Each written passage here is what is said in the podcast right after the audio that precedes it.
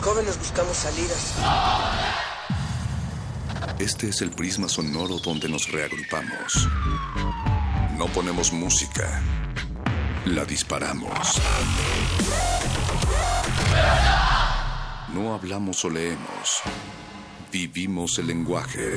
Todo esto es el riesgo de una zona libre. No sentimos, explotamos. La razón y la emoción coexisten y conviven. Resisten. Este es un espacio para que formes parte de la resistencia. Resistencia modulada. No solo somos sonido.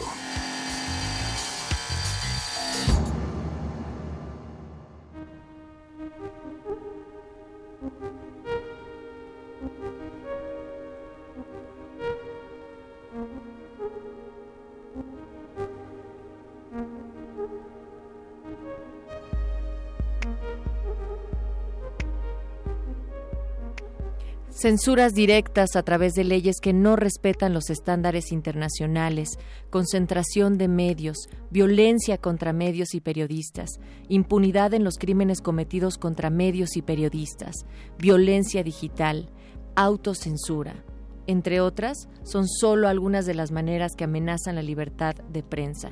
En el informe Libertades en Resistencia promovido desde las redes sociales con el membrete No nos vamos a callar, artículo 19 consigna que el 2016 fue un año crítico para la prensa en México.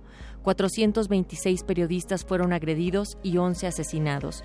Durante el 2015, por ejemplo, se registraron 397 agresiones, es decir, el 2016 fue un 7% más violento que su precedente. No nos vamos a callar por los colegas, periodistas y comunicadores que son privados de este derecho fundamental y hasta el de la vida. No nos vamos a callar, vamos a resistir.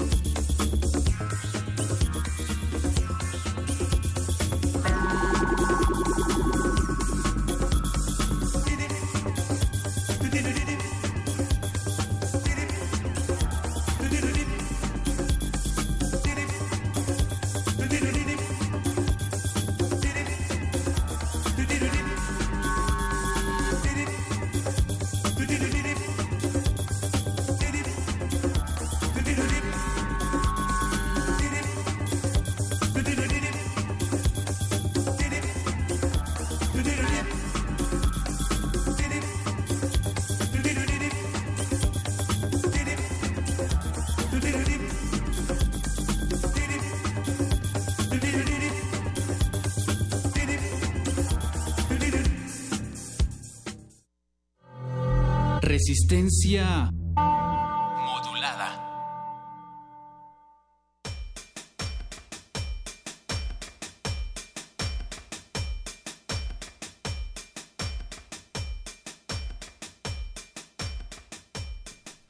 Es un 3 de mayo del año 2017 y Resistencia Modulada les da la bienvenida aquí a través del 96.1 de Radio Universidad.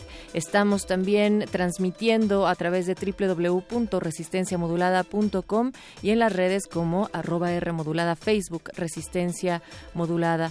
Muy buenas noches, Mónica Sorrosa, ¿cómo andas? Muy buenas noches, Natalia Luna. Pues estoy bien, estoy en pie, estoy consciente de qué es lo que no me gusta para mí qué es lo que no me gusta para mi país, qué, no, qué es lo que no me gusta para mi universidad. Estoy en contra de la violencia, estoy eh, sumamente afectada por lo que acabas de decir, eh, ya que la violencia a periodistas ha ido increciendo. Eh, y pues nada, creo que esta es una postura que como resistentes la tenemos bien clara. Recuerden que los discursos de los políticos se hacen desde la cúpula, los de resistencia modulada los hacemos entre todos. Tenemos teléfonos en cabina también, Natalia. Es el 55 36 43 39 si nos quieren marcar. Y si nos quieren mandar un WhatsApp con una nota de voz o simplemente de texto, lo pueden hacer al 55 47 76 90 81. Esta noche del otro lado del cristal se encuentra Eduardo Luis en la producción desde Venezuela. Esos ritmos no pueden ser de otro sitio más que de alguien que trae en la sangre aquellas rítmicas. Y está el Betoques también en la asistencia de producción, Yeso Arraciel en la asistencia de las galletas y muchas otras cosas más. El señor Agustín Mulia, como cada noche en la operación de esta cabina, y Alba Martínez en la continuidad a tres planos de distancia sonora. Así es, también es miércoles de lenguas filosas. Eh, porque viene una dupla de programas que no se quedan callados. Están por un lado los muerde lenguas y por el otro lado el modernísimo Natalia. Muerde lenguas va a hablar de insistir, resistir o saber desistir van a describir la experiencia de luchar o rendirse desde la literatura. Y en eh, Modernísimo vamos a estar platicando sobre la situación de derechos de los trabajadores en México. Hay que profundizar en el contexto en compañía de Elena Villafuerte. Ella es integrante de Prodesc AC dentro del marco del Día Internacional del Trabajo que se, bueno, que se conmemoró el primero de mayo y por ello esta resistencia también sigue poniéndolo sobre la agenda. Así es, y por eso de las 23.30 horas, Nat, vamos a recordar que la música también resiste y Latinoamérica está presente, no solamente detrás de cabina, sino también con nuestra invitada del día de hoy, que es Silvia Patricia. Eh, ella tiene una mezcla de bossa nova con aromas de blues, jazz y tintes de rock.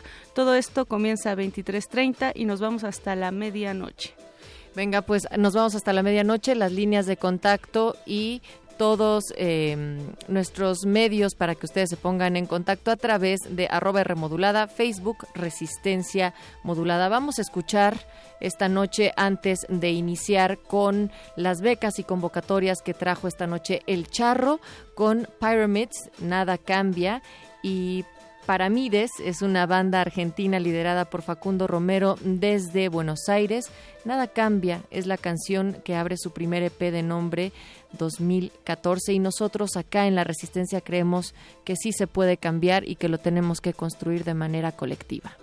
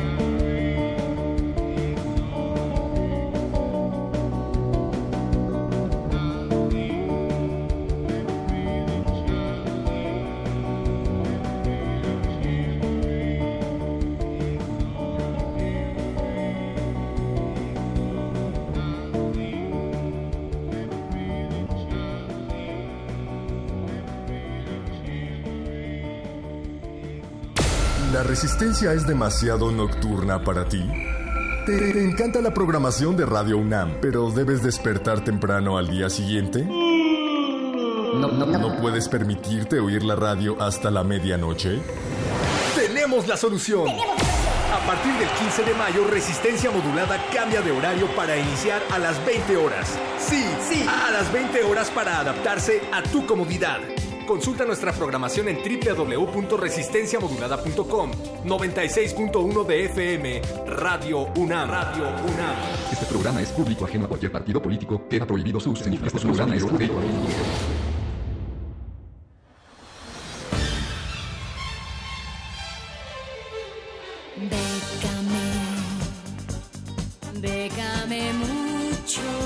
Bécame mucho. La guía para becas, premios, concursos, apoyos, financiamientos, residencias, convocatorias.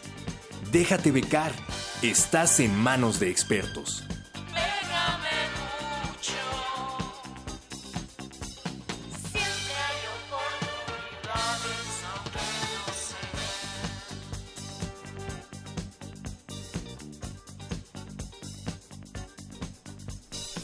y llegó la hora, la hora de tomar tejuino con Torito porque llega a esta cabina de resistencia modulada El Charro para recomendarnos las mejores becas que andan circulando por la red y también por otros sitios. Hola, Charro. buenas noches. ¿Cómo estás, mi Charro? Bien, bien, aquí andamos, aquí andamos listos para otra nueva sesión de Beca de Mucho. Oye, Charro, antes que nada quisiéramos, o sea, la resistencia seguro ya está familiarizada con esta sección, sin embargo, la intención de hacer una asesoría que tenga que ver con convocatorias, cómo aplicar a becas, también tiene unos pasos muy específicos. Hoy tenemos una lista bastante larga de distintas convocatorias. Sin embargo, a ver, ¿cuáles serían las cosas, o sea, las tres básicas para poder aplicar y clavarse en cualquiera de las convocatorias que vamos a anunciar ahorita? Pues bueno, las primeras sería leer bien lo que es a detalle, no nada más leer como rapidito, ya le entendí, porque uno suele enfocarse en la parte del premio, la fecha de cierre y todo lo demás lo lee como muy por encimita, entonces no es leer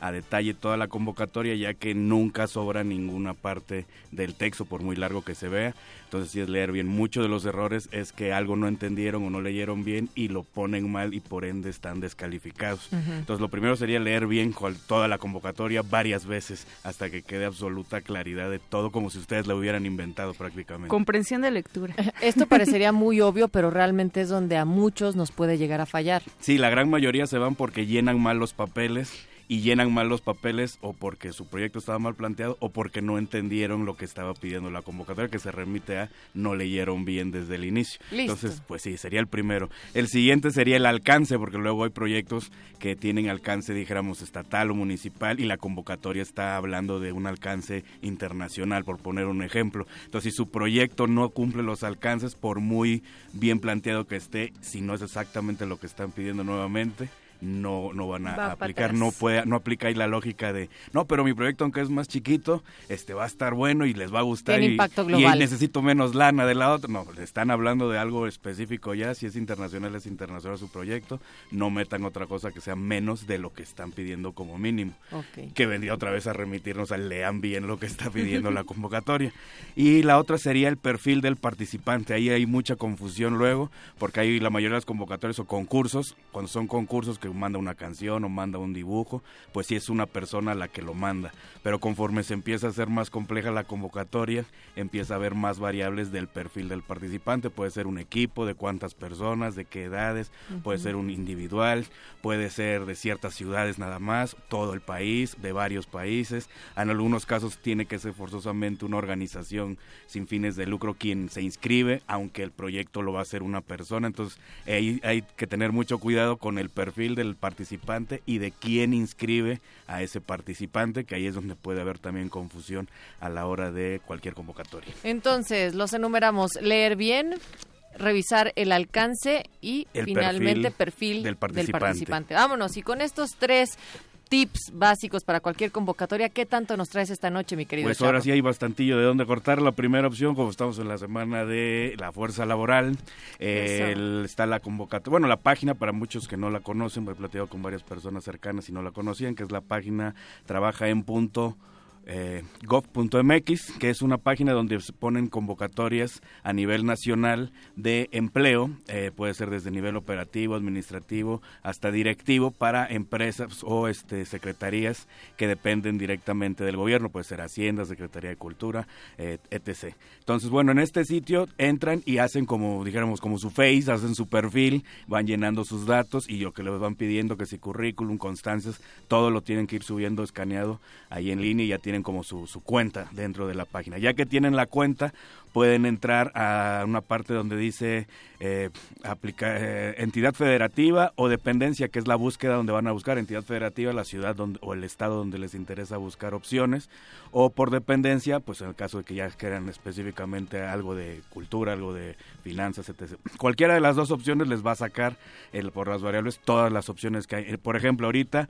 Eh, en el caso de la Ciudad de México hay 255 vacantes que van desde los 9.030 pesos mensuales hasta los 151.722 pesos a nivel directivo. ¿Qué hay que hacer? Bueno, está bien. Ahí están listados, obviamente, los, los requerimientos, los grados académicos que necesita en cada caso, pero bueno, es una opción para checar constantemente convocatorias en la parte de empleo. Al final es como una licitación en línea lo que se hace y bueno, el proceso es una vez que ya aplican a través del, del, del portal, les van a notificar si han pasado a la siguiente fase donde ya se les hace un examen que tienen que asistir de manera presencial y al final es que les dicen si quedan o no en, en la vacante. Pues eso es para buscar chamba, pero también nos traes premios y concursos. Así es, de la UNESCO está el Haram bin Rashid Al Maktoum, o como se diga, porque la verdad no me manejo muy bien el árabe. es el Hamad bin Rashid Al Maktoum. Ese, con la UNESCO, que es un premio creado para mejorar la calidad de la enseñanza y aprendizaje para lograr una educación para todos, o bueno, ese es el objetivo que pretende lograr a largo plazo. Este premio se otorga cada dos años. Perdón. Este año está abierto hasta el 31 de octubre del presente año y los candidatos pueden ser individuos que representan instituciones u organizaciones, lo que les estaba comentando de checar el perfil del, del aspirante. En este caso tiene que ser un individuo, pero que viene representando a una escuela, a una organización sin fines de lucro, a alguien, no es nada más el puro individuo tal cual. Y al final dan eh, dos premios de 100 mil dólares cada uno, que a la cotización del día de hoy estamos hablando de poco más de un millón novecientos mil pesos, casi pues dos millones. Les pues recuerdo la fecha de cierre de esta convocatoria es el próximo 31 de octubre del presente año. Nada mal, Charro, nada mal esa convocatoria para eh, aquellos que quieran mejorar la calidad en la enseñanza, además. Y que ya traen un trabajo previo, obviamente, tienen que ahí eh, meter su currículum de lo que han hecho, pero bueno, está bueno el chelín. Y la otra convocatoria que traigo también, que está abierta hasta el 16 de junio, es la de Red Ciudades Creativas de la UNESCO también. En esta se busca fomentar el aprovechamiento del potencial creativo, social y económico de las colectividades locales con el objetivo de promover la diversidad cultural. A grandes rasgos es una red donde los que pertenecen a esta red pues se intercambian ideas, estrategias, tecnología, formas en que han logrado ciertos objetivos, una especie de asesoría eh, en comunidad para enfocarse en lo que es eh, la diversidad cultural y el turismo creativo. Al final son como asesorías y estar como una especie de club de ciudades donde pueden ser asesorados a manera internacional para lograr objetivos específicos en este ramo de turismo creativo o diversidad cultural. Está abierta hasta el 16 de junio. Además, creo que esta en México es muy eh, pues propositiva y muy viable también, ¿no? Porque tenemos muchos territorios. Sí, hay, eh, de, la lista de las que ya están aceptadas, hasta el año pasado creo que de México solo había una ciudad, creo que era Ensenada, por el rubro de gastronomía. No acabé de checar todo el, compendio, pero bueno, hasta donde iba, iba solamente una ciudad de todas las que tenemos, así que cualquiera eh, autoridad municipal que esté interesada en que su, su, ciudad o comunidad pueda participar en esta asesoría internacional, pues todavía está tiempo de promocionar. Hay oportunidad, hay oportunidad. Y tenemos otra más de la UNESCO, Char. Así es, esta, acaban de alargar el, el, periodo de cierre porque ya cerraba el, el, 5 de mayo, lo acaban de extender hasta el próximo 19 de mayo, hasta la medianoche, según la hora de París. Y me refiero al Premio UNESCO de Educación de las Niñas y las mujeres. En este pueden participar, mm, eh, obviamente, de los Estados miembros de la UNESCO, en el cual participa México, eh, lo que son organizaciones no gubernamentales a través de trabajos de personas o instituciones que ya hayan hecho eh, labor para el beneficio de la educación de niñas y mujeres. Tienen que tener al menos tres años de ya haber laborado en, este rubro y obviamente se les va a dar un, este, un premio para poder continuar su labor eh, en, el, corto plazo. Estoy hablando de que van a dar dos premios de 50 mil dólares cada uno, que a la cotización del día de hoy estamos hablando que son poco más de 950 mil pesos mexicanos en cada caso pues todo un llamado a esas ONGs que están trabajando con cuestiones de género y de equidad de género sobre todo. Y pero traes otras convocatorias de la UNESCO también. Así es, porque también me han preguntado muchas eh, personas eh, allegadas a Beca Mucho que dónde está el compendio de las becas en general de la UNESCO y demás. No hay como un sitio específico donde estén todas aglomeradas. Entonces, pues ahorita me di a la tarea de hacer como un pequeño compendio. sí hay y está en Bécame Mucho y Iguanavit. Así es. Pero bueno, entonces aquí voy a mencionar rápidamente algunas convocatorias que eh, varían sus periodos de cierre, ahorita no están abiertas, pero para que puedan checar a detalle eh, la comunidad de su hogar y las redes sociales, el cuándo abren y los requerimientos. Está lo que es el The L'Oreal UNESCO for Women, Women, in Science Award, o sea, el premio de la UNESCO y L'Oreal para mujeres en la ciencia. y busca reconocer a las mujeres investigadoras que a través del alcance de su trabajo en ciencia han contribuido a superar los desafíos mundiales actuales. Tiene tres subcategorías este premio, pueden checarlo a detalle con las bases completas, pero a grandes rasgos este premio también se realiza año con año. También está el International Fund for Cultural Diversity o el Fondo Internacional para la Diversidad cultural y este promueve el desarrollo sostenible y la reducción de la pobreza en los países en desarrollo mediante el apoyo a proyectos que tengan por objeto fomentar la aparición de un sector cultural dinámico. Eh, al final el resultado de esta convocatoria tiene que eh, dar o facilitar la introducción de políticas culturales que protejan y promuevan diversidad de expresión en entidades específicas. Pero bueno, pueden checar a detalle en las bases completas todos los requerimientos, pero para que se den una idea de qué trata cada premio les damos una descripción. También está el, el fondo para el patrimonio material y el patrimonio inmaterial. Son dos fondos diferentes, pero bueno, se parecen mucho. Y bueno, el inmaterial eh, considera que existe una emergencia cuando un Estado se ve incapaz de superar por sí mismo cualquier circunstancia debido a calamidades, desastres naturales, conflictos armados, epidemia grave o cualquier otro evento natural o humano que tenga como consecuencia graves, eh, consecuencia grave daño en el patrimonio cultural inmaterial. Dijéramos que una comunidad, eh, recordamos que el patrimonio inmaterial puede ser el idioma, eh, una actividad tradicional, entonces si hay algún tipo de desastre en una comunidad o un conflicto armado que hace que tengan que desplazarse las comunidades y esto pone en riesgo esa herencia o patrimonio cultural. Aquí es donde uno se propone o propone una especie de eh, ayuda de emergencia para rescatar ese patrimonio y en el caso de ser aprobado pues se financia esa ayuda.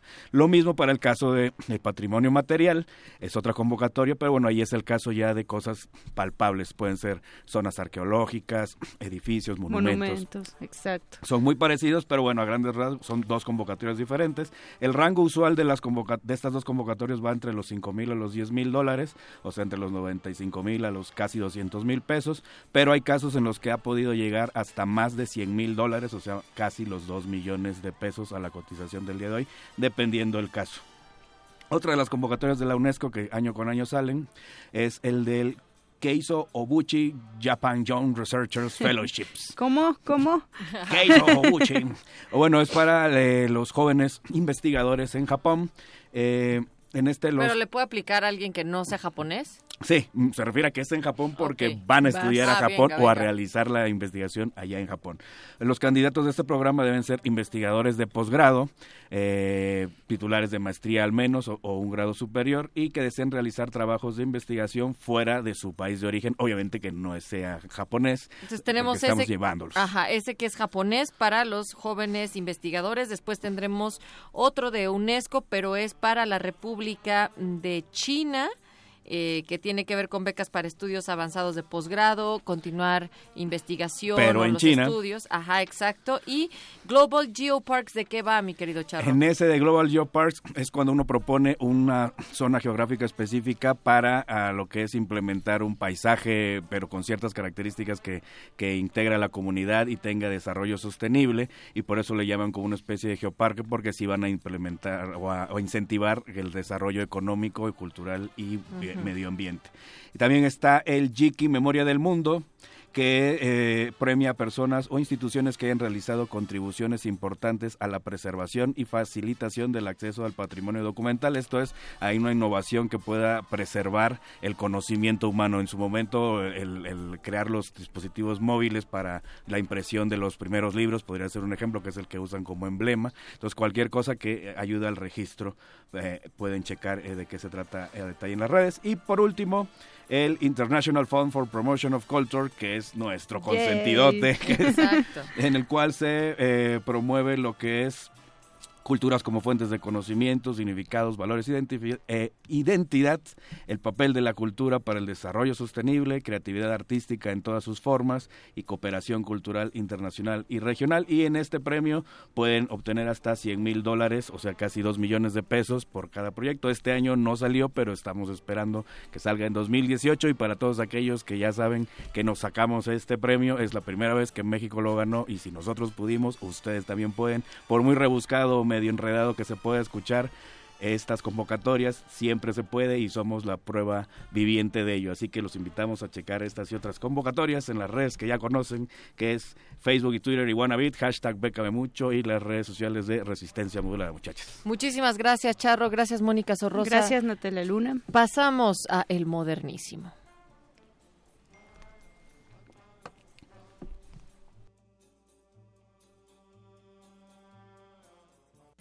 ¿La resistencia es demasiado nocturna para ti? ¿Te, te encanta la programación de Radio UNAM, pero debes despertar temprano al día siguiente? No, no, no. ¿No puedes permitirte oír la radio hasta la medianoche? Tenemos la solución. A partir del 15 de mayo, Resistencia Modulada cambia de horario para iniciar a las 20 horas. Sí, sí, a las 20 horas para adaptarse a tu comodidad. Consulta nuestra programación en www.resistenciamodulada.com 96.1 de FM Radio UNAM. Radio UNAM. Este programa es público ajeno a cualquier partido político. Queda prohibido su uso. Este programa es La noche modula. La radio resiste. Resistencia modulada. Un afán orquestado por desestabilizar los dueños de estas minas. Privatizar, privatizar, privatizar. Resistencia. Esta es tu tribuna de opinión. Aquí reuniremos nuestras ideas. Aquí debatiremos lo que nos interesa y nos afecta como ciudadanos. Estamos en El Modernísimo.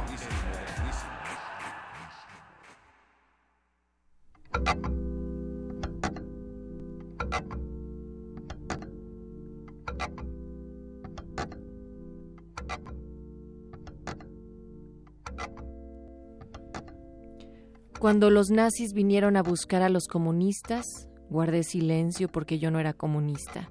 Cuando encarcelaron a los socialdemócratas, guardé silencio porque yo no era socialdemócrata. Cuando vinieron a buscar a los sindicalistas, no protesté porque yo no era sindicalista.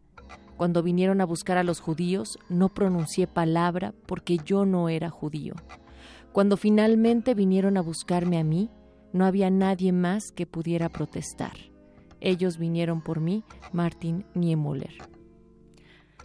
Con estas palabras, querida Natalia Luna, les damos la bienvenida a este modernísimo como cada miércoles cuando son las 9 de la noche con 39 minutos. Esto es Resistencia Modulada de Radio UNAM. Estamos aquí para hablar de derechos humanos, temas de agenda pública y quitarnos el sabor amargo de nuestra realidad nacional al ritmo de salvaje pop. Así es que esta noche, Nat Luna, muchas gracias por compartir conmigo, con el auditorio, estos micrófonos. Berenice Camacho, eh, bien, también muy honrada de estar por acá en este espacio contigo, también a toda la resistencia que nos está sintonizando esta noche para recordarles que ese espacio se construye también de manera colectiva y sus comentarios son fundamentales a lo largo de este tiempo. Por supuesto, y desde aquí, eh, eh, desde el modernísimo, querida Nat, querida audiencia, hemos eh, siempre puntualizado, por supuesto, las luchas feministas y repudiado todo tipo de violencia contra las mujeres y esta es una ocasión también necesaria para seguir haciéndolo. La UNAM publicó ya un comunicado a través de su Dirección General de Comunicación Social donde informa lo siguiente, que leeré a continuación de manera íntegra. Esta madrugada, una mujer fue hallada sin vida en los jardines aledaños al Instituto de Ingeniería de esta universidad. El cuerpo fue descubierto atado a una caseta de teléfono público. Personal de vigilancia de la institución dio aviso de inmediato a la agencia del Ministerio Público, la cual lleva a cabo las diligencias correspondientes. Se desconoce hasta el momento la identidad de la mujer, ya que en sus ropas no fue hallada identificación alguna. La Universidad Nacional expresa su repudio a cualquier tipo de ilícito cometido en sus instalaciones, mantendrá su disposición a colaborar con la autoridad competente y estará atenta a los resultados de las investigaciones. Hasta ahí el comunicado que publica eh, que publicó hace unas horas ya esta esta casa de estudios y por supuesto que desde aquí eh, desde el modernísimo y desde resistencia modulada hacemos este paréntesis, este, esta pausa, este punto y aparte para repudiar todo tipo de violencia de género al interior y fuera de esta institución. Los feminicidios son desde hace mucho parte de nuestra vida cotidiana en este país y es algo intolerable y aberrante que algo así ocurra en nuestra casa de estudios. Además, Natalia Luna, de todos esos micromachismos cotidianos que ocurren día tras día en nuestras aulas, eh, por supuesto que está en manos de las autoridades que lo están investigando ya. Eh, lo que en mi opinión, muy personal, muy, muy personal, es a todas luces un feminicidio. Ya se darán los resultados que arroje la investigación, a los cuales les daremos puntual seguimiento desde aquí también. Pero mientras tanto, Decimos desde estos micrófonos, Natalia eh, y toda la resistencia, que no toleraremos ni una menos en nuestras calles, en nuestras ciudades, en nuestros países, en nuestra América Latina. Vamos y regresamos al modernísimo.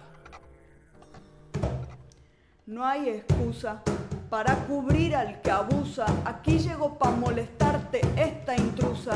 Todas las que mataste hoy son mi musa. Yo voy a aclararte esas ideas confusas, mente obtusa. ¿Te importa si llevaba escote o blusa? El problema no es la ropa que usa, que no eres el culpable, que yo soy una ilusa, culpable. Es todo aquel que no acusa complicidad. Se llama este juego. Ya dejemos de hacernos los ciegos. Vamos, cabrón, que yo no valgo tu ego. Que aquí nos están prendiendo fuego. Si se fue de casa, ni una menos. Si se puso mini falda, ni una menos. Si se pintó los labios, ni una menos. Ni una menos. Ni una menos, ni una menos. Si baila reggaetón, ni una menos. Si te dejó por otro, ni una menos. Si vuelve tarde a casa, ni una menos. Ni una menos. Ni una menos, ni una menos. Vamos mujer, baila hasta abajo.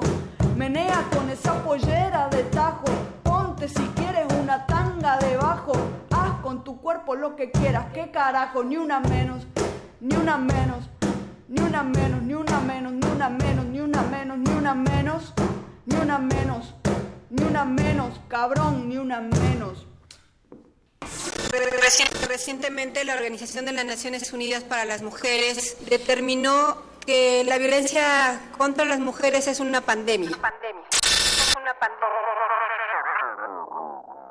¿Por qué los esfuerzos institucionales no están funcionando para poner un alto a la violencia y también identificar que es importante involucrar no solamente a las mujeres, sino también a los hombres en el combate a la violencia de género? El modernísimo.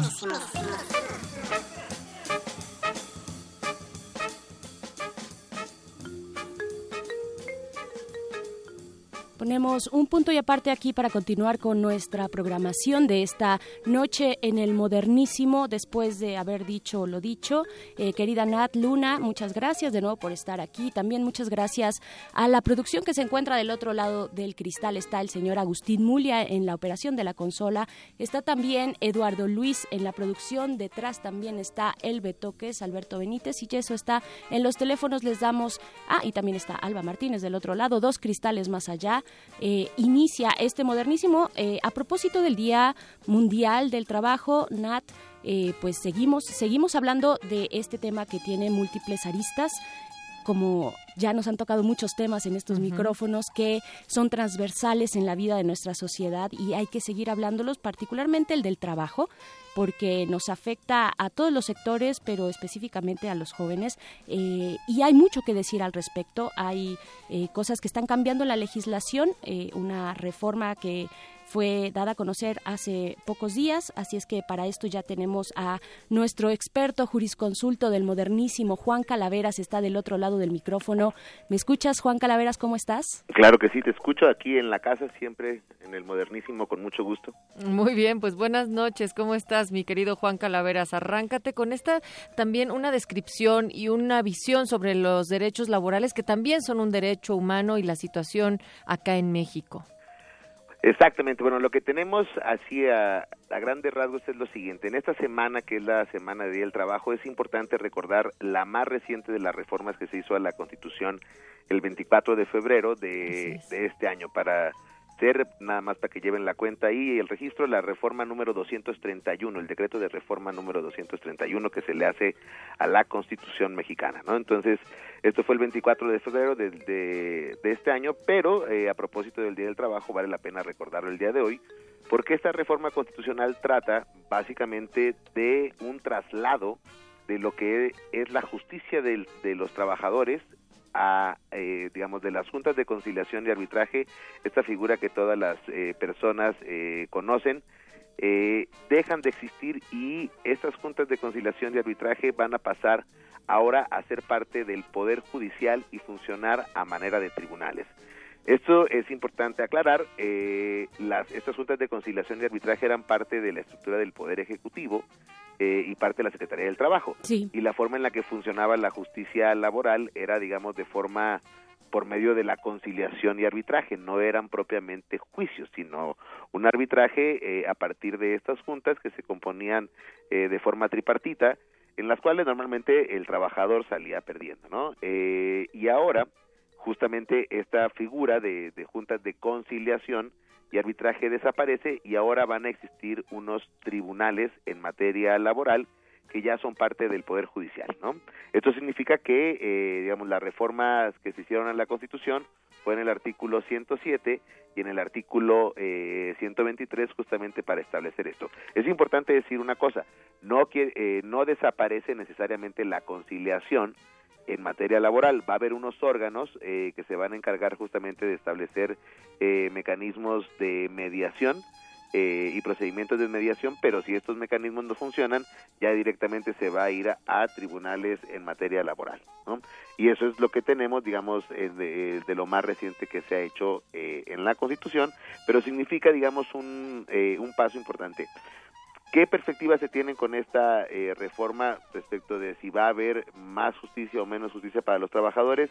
Pues está, digamos, en, como en una parte de, de duda. Eh, definitivamente las juntas de conciliación y arbitraje no funcionaban de la manera eh, más adecuada.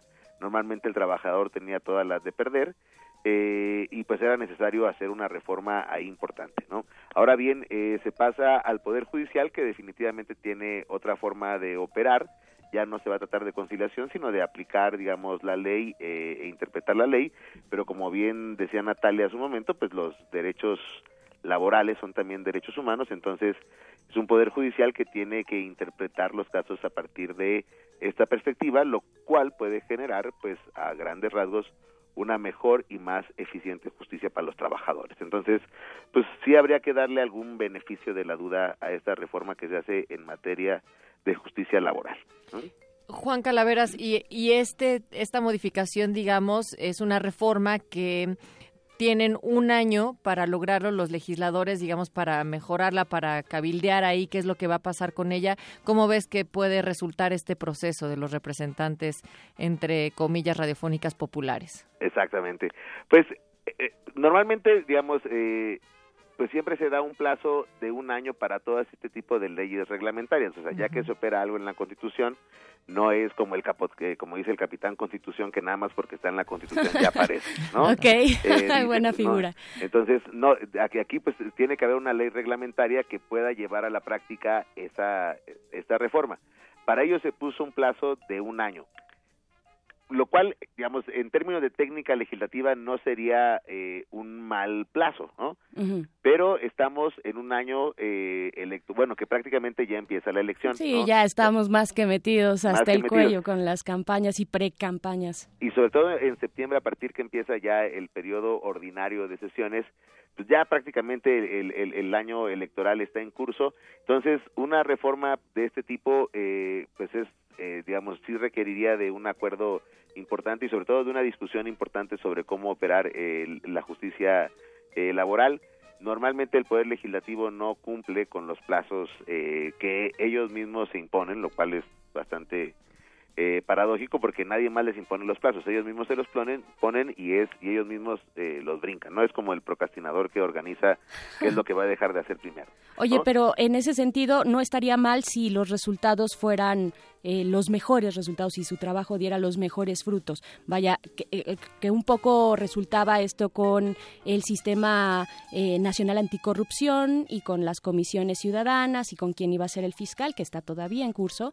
pero de pronto si estos plazos, aunque no se cumplieran, tuvieran buenos resultados, pues no sería tan malo. Exacto, pero pues normalmente, o sea, ya al momento de no cumplirse ya es un mal resultado Claro. por sí mismo, ¿no? O sea, ya a partir de ahí, si tú no le, pues, le pones el indicador, pues ya a partir de ahí ya no se hizo de manera adecuada de acuerdo con los plazos que ellos mismos se pusieron, ¿no? Entonces, Claro. pues, eh, digamos, a final de cuentas lo hagan en un año o terminen retrasándose como luego eh, lo- luego pasa, tarde o temprano tiene que empezar a aplicarse eso. Y si no, lo que va a pasar es que luego también el Poder Judicial le entran ansias de, este tipo de reformas. Entonces, eh, también el mismo Poder Judicial va a tener que capacitar, adaptarse a, algunos, a algunas cosas importantes. Y entonces, lo que el Poder Judicial puede ir avanzando, yo estoy seguro que lo va eh, ahí sí lo va a hacer, ¿no? Al Poder Judicial sí es eh, al final, o sea, es totalmente lo contrario con el Legislativo.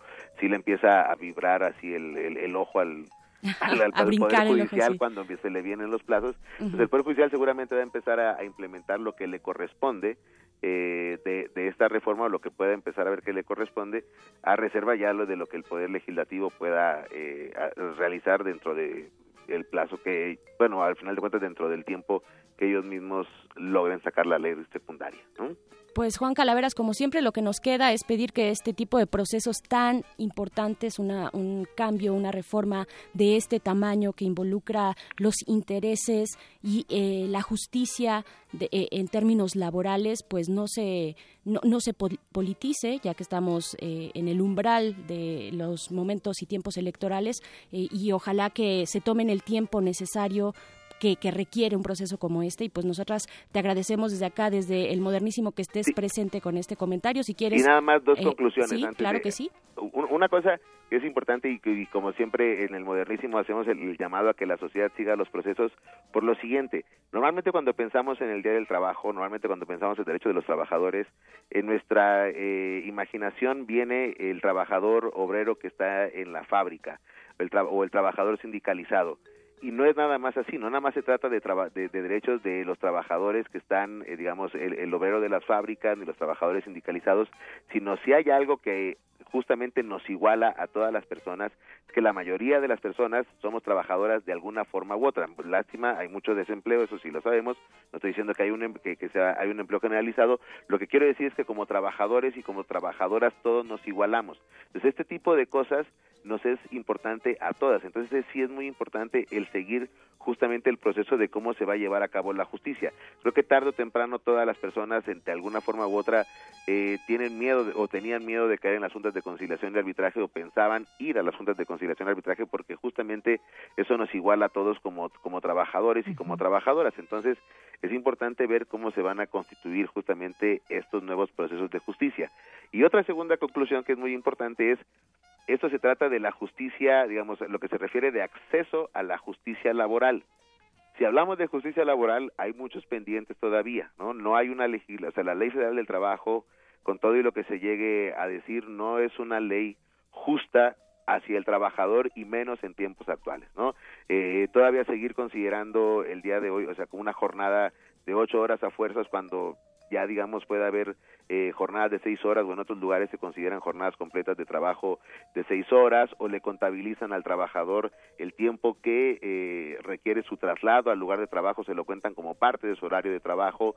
Eh, pensemos que la legislación mexicana le da al trabajador una semana de vacaciones al año, lo cual es arbitrario a todas luces. Entonces, también ahí hay muchos elementos, digamos, de justicia de fondo que todavía hay pendientes, ¿no? Y que también pues hay que estar presionando al legislativo para que no se olvide que tiene que también actualizar en ese sentido. ¿no? Pues definitivamente eh, eh, temas que tenemos que seguir porque siguen pasando frente a nuestros ojos eh, y, y, se siguen de largo estas ideas de justicia laboral, de seguridad social, sobre todo entre los jóvenes vemos que bueno un retiro es algo ya imposible prácticamente, así es que estaremos por supuesto que es algo que nos toca a todas y todos con el seguimiento de estos temas. Muchas gracias por el momento Juan Calaveras por este comentario y te mandamos un abrazo desde acá desde el Modernísimo. Claro que sí, un abrazote por allá. Un abrazo.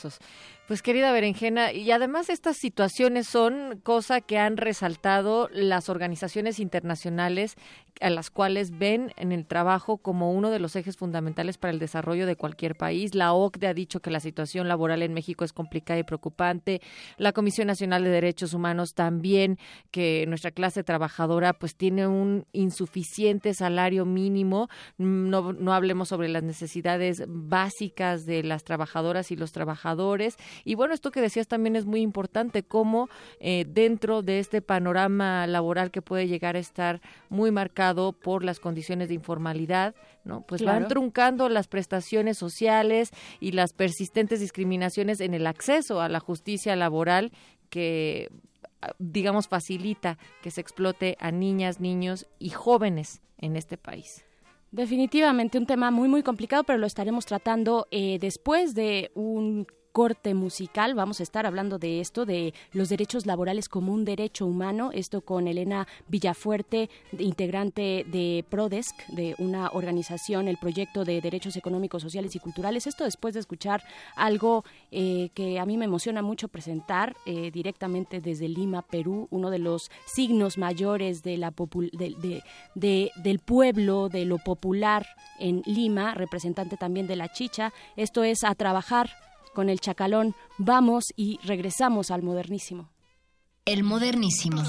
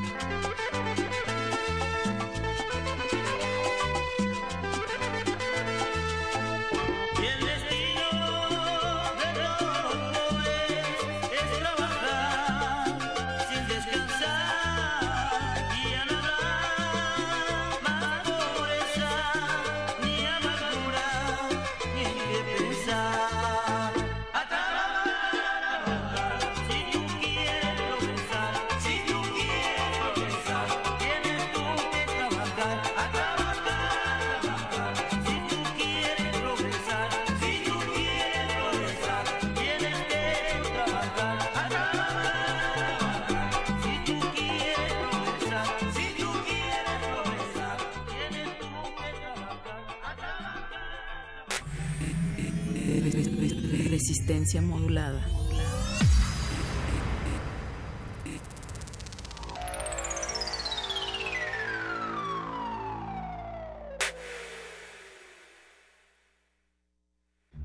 Ballets de todos los tiempos. Música medieval, barroca, moderna. Los sonidos que hacen mover al cuerpo en un solo programa. Diáspora de la danza, lunes a viernes a las 6.40 de la mañana y su retransmisión a las 3 de la tarde. Por el 96.1 de FM. Radio UNAM.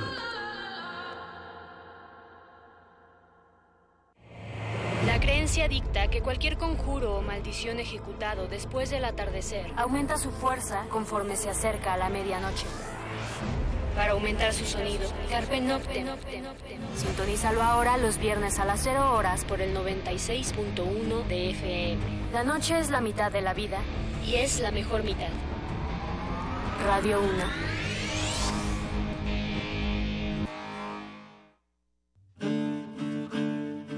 Sumérgete en la música del planeta.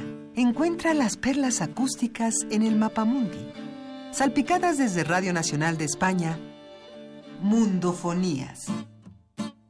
Una producción de Juan Antonio Vázquez y Araceli Zigane, creada para divulgar los ritmos del mundo. Sábados 6 de la tarde, por el 96.1 de FM. Radio UNAM.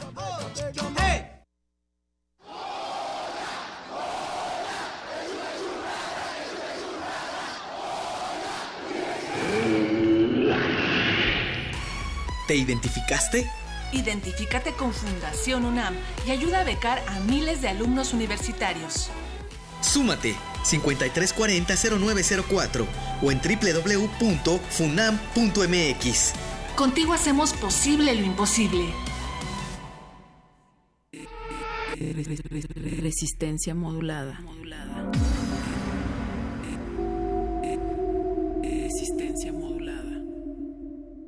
El modernísimo.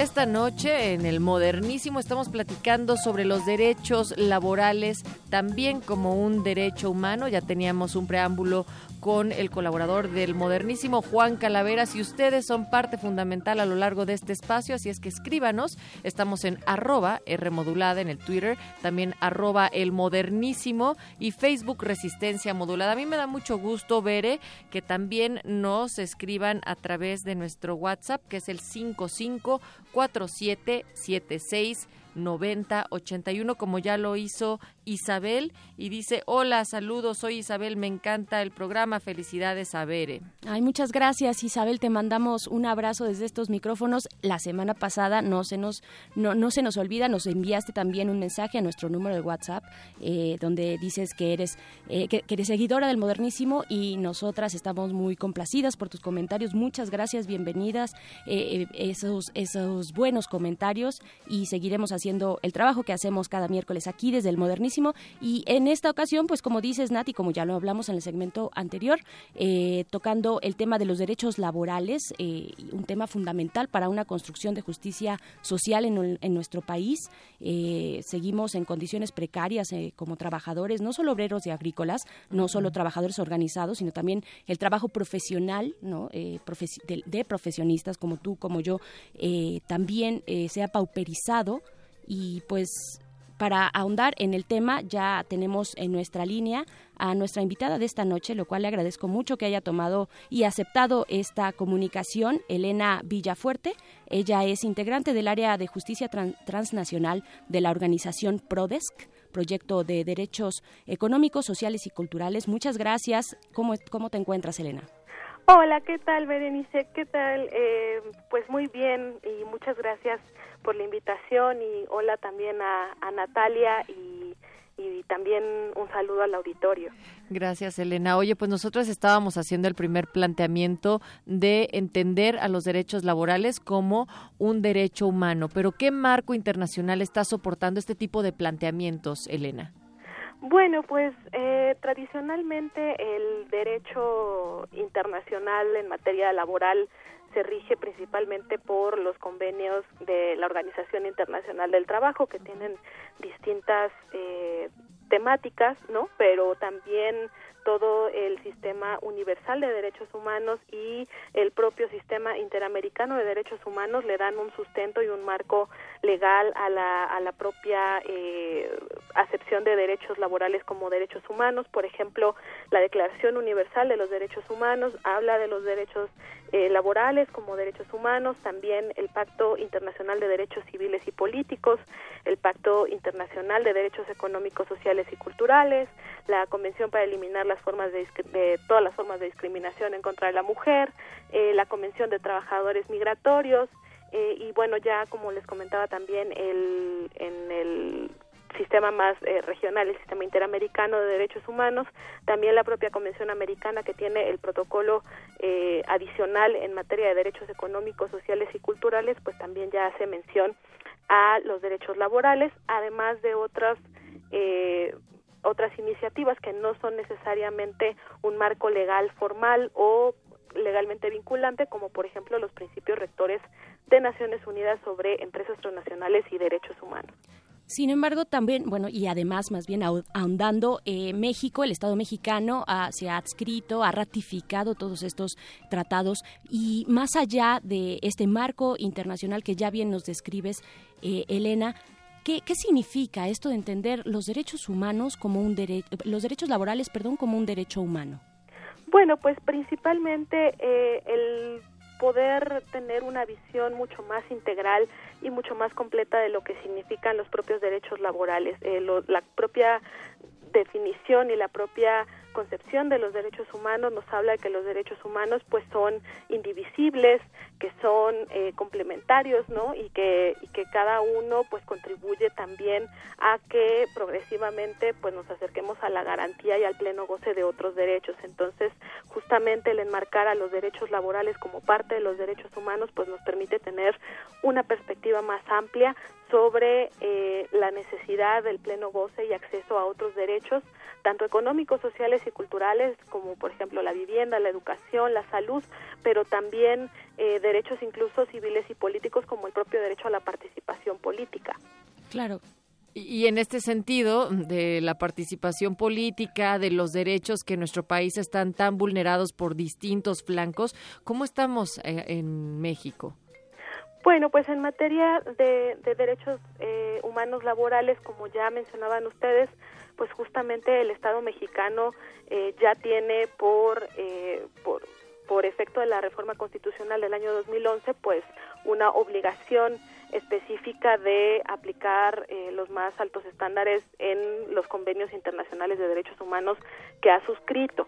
Eh, y bueno, varios de los que ya mencionaba en, en, la parte introductoria del marco legal internacional, pues ya los ha suscrito el Estado mexicano, pero también es una realidad que el Estado mexicano ha suscrito, por ejemplo, algunos convenios de la Organización Internacional del Trabajo que son muy importantes, como el 87 relativo a la libertad de asociación sindical, pero eso no necesariamente se está reflejando en que estos convenios estén siendo plenamente aplicados en, en la realidad, además de que faltan otros convenios importantes como por ejemplo el convenio 98 que trata de la libertad de sindicación y de negociación colectiva y también eh, el 189 que es relativo a los derechos de las trabajadoras eh, del hogar. Entonces, eh, y la realidad es que es muy difícil tener eh, un pleno goce y un pleno acceso a derechos laborales en un contexto como el mexicano en el cual tenemos una dinámica de un sindicalismo corporativo que tradicionalmente pues se ha encargado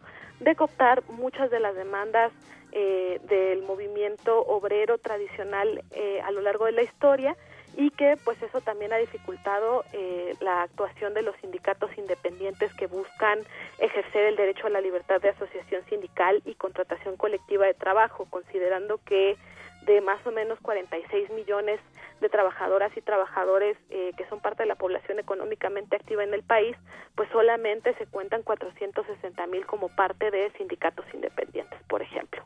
Claro, eh, me viene a la mente el caso de los eh, jornaleros agrícolas de San Quintín que tuvieron eh, iniciaron sus protestas o bueno una de las más visibles no, no la iniciaron en ese momento pero en el 2015 pues el, se mueven tienen esta movilización en Baja California llegaron también a la Ciudad de México hace poco precisamente con un pliego petitorio digamos en el que una de las de, de, de estas exigencias era poder organizarse como un sindicato, ¿no? Sí, precisamente, eh, bueno, desde Prodesc estamos dando un, un, acompañamiento muy puntual en términos de, eh, de formación para la estructura sindical de este sindicato de jornaleras y jornaleros agrícolas del Valle de San Quintín y hemos estado dando seguimiento y documentando las violaciones a derechos humanos laborales que suceden en el Valle de San Quintín desde aproximadamente el año 2012. Entonces, para cuando llega este este levantamiento en el año 2015, pues a nosotras ya no nos cae de sorpresa que haya este tipo de movilizaciones por la naturaleza de las propias violaciones a derechos laborales, pero sí sin duda ha sido un camino bastante difícil el que, el que ha tenido que pasar el propio movimiento de jornaleros y jornaleros agrícolas en la defensa de su derecho a la libertad de asociación sindical y contratación colectiva de trabajo. Claro. Elena, yo quiero hacerte eh, una, un comentario muy particular porque yo tenía ya muchas ganas de invitarlas eh, a ustedes, a Prodesc, aquí al Modernísimo, ya, eh, ya estaba ahí en la lista y quisiera, por, precisamente por este trabajo tan importante que están haciendo con estos colectivos de trabajo y no solamente con San Quintín, sino con otros más que te pediría nos comentaras después de un corte si estás de acuerdo. Vamos a ir a escuchar algo de música, como siempre aquí en el Modernísimo, para quitarnos el mal sabor de boca de esta realidad nacional. Vámonos a escuchar algo de Colombia, como también ya es tradición acá. Yeah. Esto es del Sistema Solar. La canción se llama Sin Oficio. Vamos y regresamos aquí al modernísimo. El modernísimo.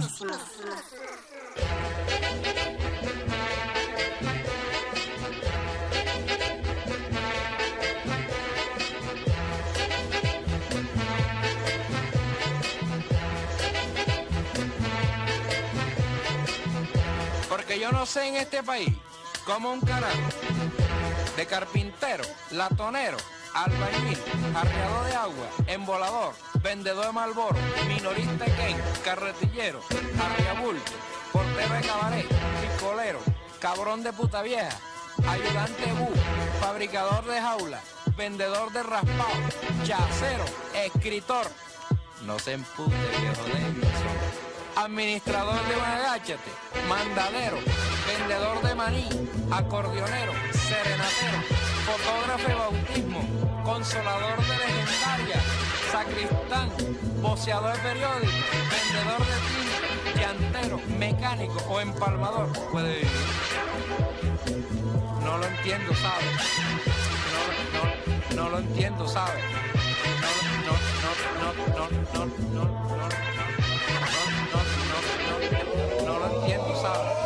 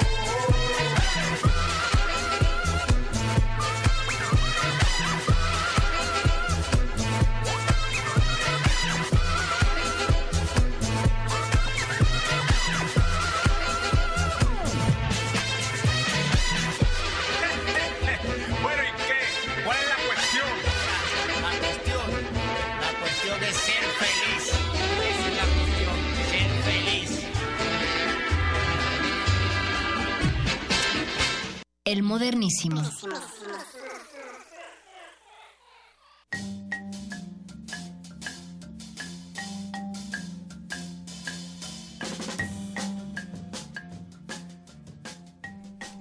El modernísimo, modernidad con acento, derechos humanos y salvaje pop, entre otros temas que hoy aborda el laboral en particular y para ello estamos platicando con Elena Villafuerte, integrante del área de justicia transnacional de la organización ProDesk, proyecto de derechos económicos, sociales y culturales. Bueno, pues antes de continuar platicando contigo, Elena, queremos también seguir invitando a todos los modernísimos que andan por allá afuera a ponerse en contacto con nosotros a través de arroba R modulada, Facebook Resistencia modulada y también arroba el modernísimo. Ahí están nuestras redes para todas y todos ustedes. Elena, muchas gracias por esperarnos eh, después de este esta canción Sasa que nos acabamos de aventar aquí en el modernísimo de Resistencia Modulada. Estábamos, nos estabas comentando sobre este panorama nacional de los derechos laborales y yo quisiera continuar en ese sentido sobre eh, cómo abonan estos derechos laborales a la construcción de la justicia social y sobre todo también apuntar hacia aquellos grupos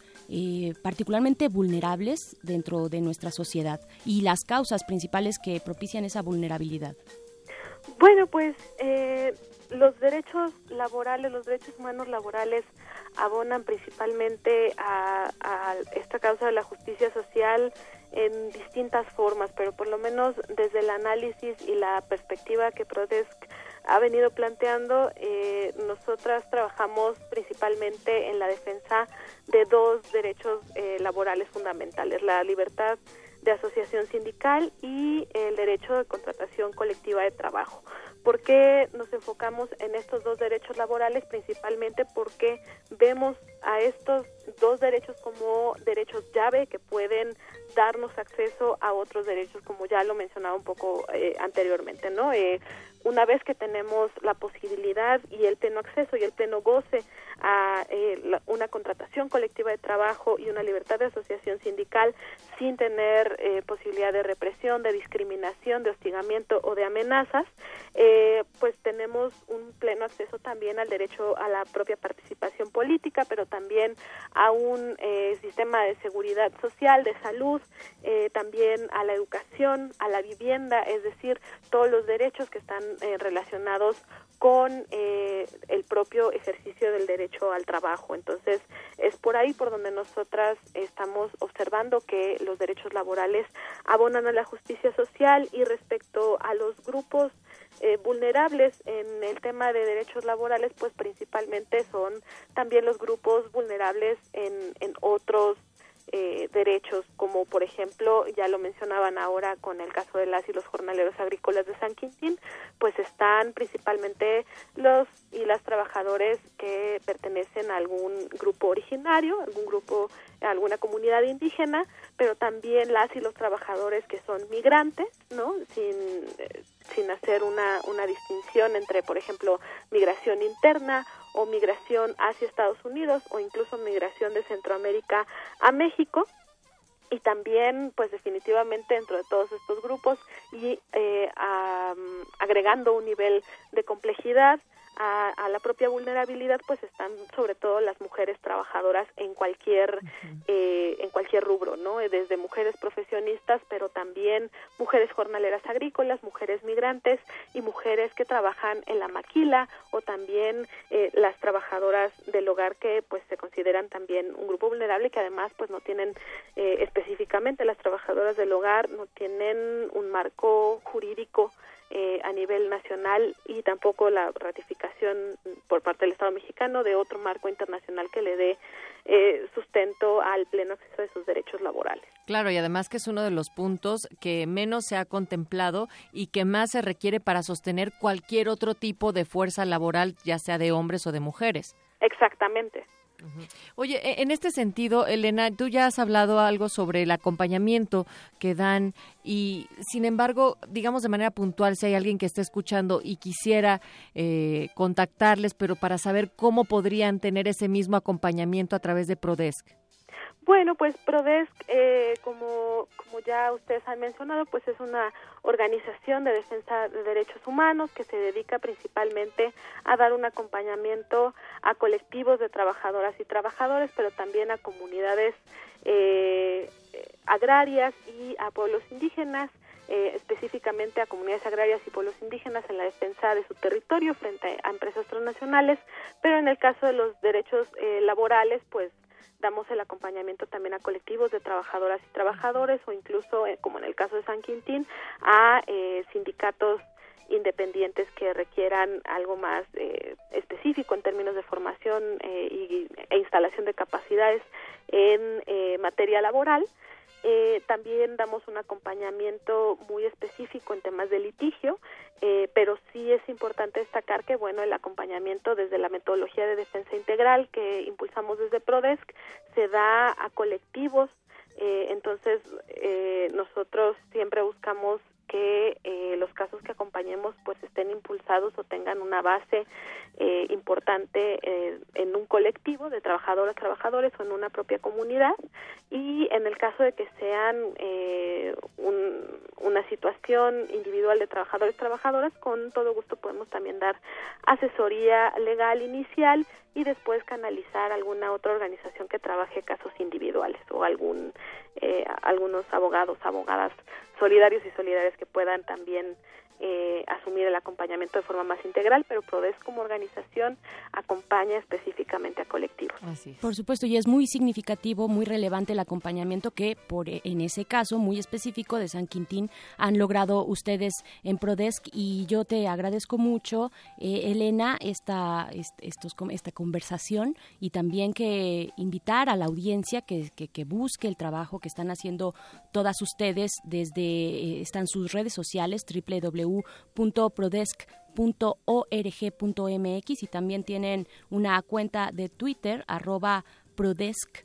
Esa, esas son ahí sus eh, redes sociales para que se puedan acercar al trabajo muy interesante que hacen ya desde hace bastantes años ustedes allá. Muchísimas gracias, Elena Villafuerte, por esta conversación. Gracias y, una, y un abrazo también a todas, Agnieszka por allá también, eh, a todas las mujeres integrantes de esta organización. Y Nat, nosotras estamos ya despidiéndonos porque viene a continuación eh, el Muerde Lenguas con su literatura. Nos vamos eh, ya despidiendo, pero también agradeciendo a quienes escribieron a través de Twitter y también acá en nuestro WhatsApp. Decían lamentable noticia con la que iniciaron. Bueno, pues gracias por estar al pendiente desde el inicio de este modernísimo y y pues nos vamos a ir, como siempre, con algo de música a propósito de la mecanización del trabajo, eh, que en tiempos de Chaplin ya sonaba como un futuro distópico y ahora es una realidad. Eh, la digitalización, la automatización del trabajo que eh, nos ha dejado fuera para dar paso a los algoritmos y al software. Esto es música electrónica de Kraftwerk, unos grandes del género. La canción es The Robots y con esto cerramos y despedimos el modernísimo. Muchas gracias a todas y todos ustedes por habernos escuchado, a la producción desde luego del otro lado del cristal también. Muchas gracias Natalia Luna por estar aquí. Berenice Camacho, nos escuchamos el próximo miércoles. El modernísimo.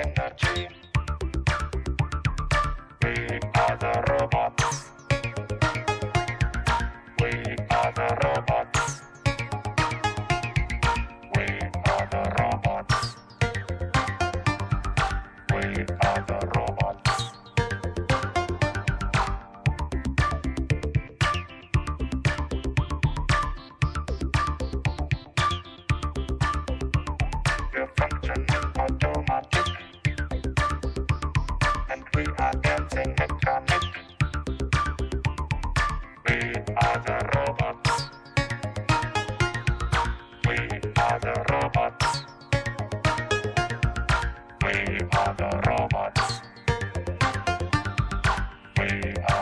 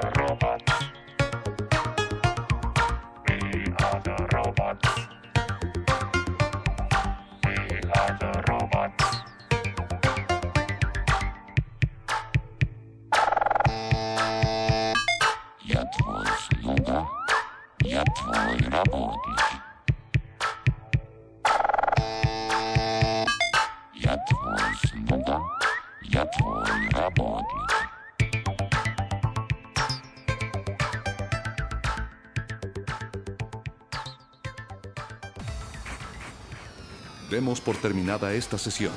El punto de reunión será la próxima semana. Mismo lugar, misma hora. Resistencia. Descansen. Editatona es un maratón de edición de Wikipedia donde participan mujeres y tenemos dos objetivos.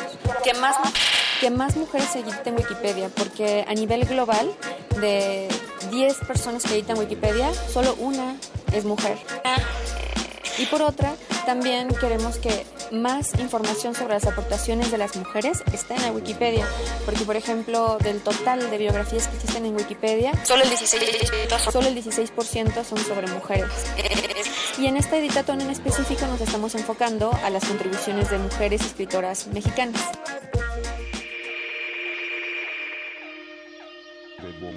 ¿La resistencia es demasiado nocturna para ti? ¿Te, te encanta la programación de Radio UNAM, pero debes despertar temprano al día siguiente? No, no, no. ¿No puedes permitirte oír la radio hasta la medianoche? Tenemos la solución. A partir del 15 de mayo, Resistencia Modulada cambia de horario para iniciar a las 20 horas. Sí, sí, a las 20 horas para adaptarse a tu comodidad. Consulta nuestra programación en www.resistenciamodulada.com 96.1 de FM Radio UNAM. Radio UNAM. Este programa es público ajeno a cualquier partido político. Queda prohibido su uso. Este programa es público.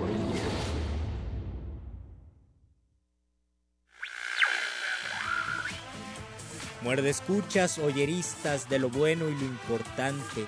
Sintonicen el cuadrante, mantengan sus lenguas listas. Aquí están los repentistas de la mente más gallarda, y saltándose la barda viene luego un lenguaraz. Todo eso y mucho más, el muerde lenguas lo guarda.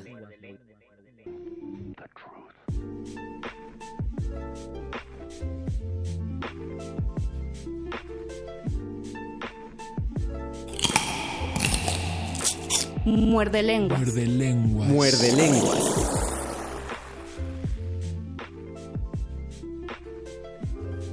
Sobre la poesía. Habría un par de cosas que decir que, que nadie la lee mucho, que esos nadie son pocos, que todo el mundo está con el asunto de la crisis mundial y con el asunto de comer cada día. Se trata de un asunto importante. Recuerdo cuando murió de hambre el tío Juan. Decía que ni se acordaba de comer y que no había problema. Pero el problema fue después. No había plata para el cajón. Y cuando finalmente pasó el camión municipal a llevárselo, el tío Juan parecía un pajarito. Los de la municipalidad lo miraron con desprecio o desdén, Murmuraban que siempre los están molestando, que ellos eran hombres y enterraban hombres y no pajaritos como el tío Juan. Especialmente porque el tío estuvo cantando pío pío todo el viaje hasta el crematorio municipal y a ellos les pareció un irrespeto y estaban muy ofendidos. Y cuando le daban un palmetazo para que se callara la boca, el pío pío volaba por la cabina del camión y ellos sentían que les hacía pío pío en la cabeza. El tío Juan era así, le gustaba cantar y no veía por qué la muerte era motivo para no cantar. Entró al horno cantando pío pío.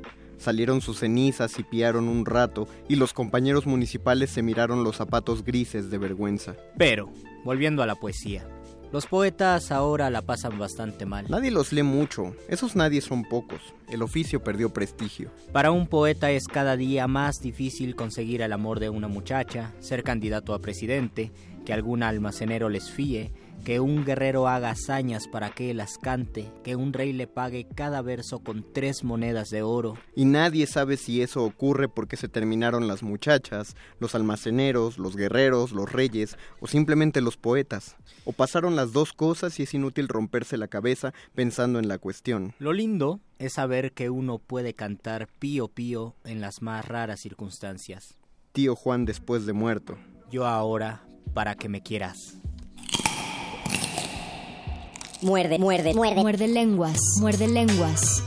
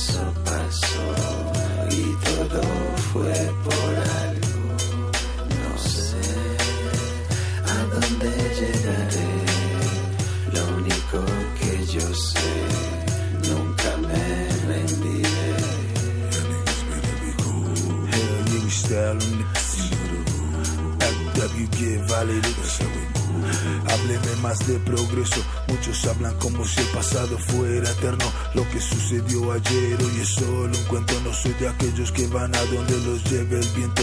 No vivo mi vida basado en mí. Supuesto es lo que dice la gente. Me importa un culo, perro. Mis pensamientos vuelan más allá del tiempo. Todos los golpes fortalecieron cada hueso. Todos los nombres que conocí hoy no recuerdo. Se volvieron historias de otro tema viejo.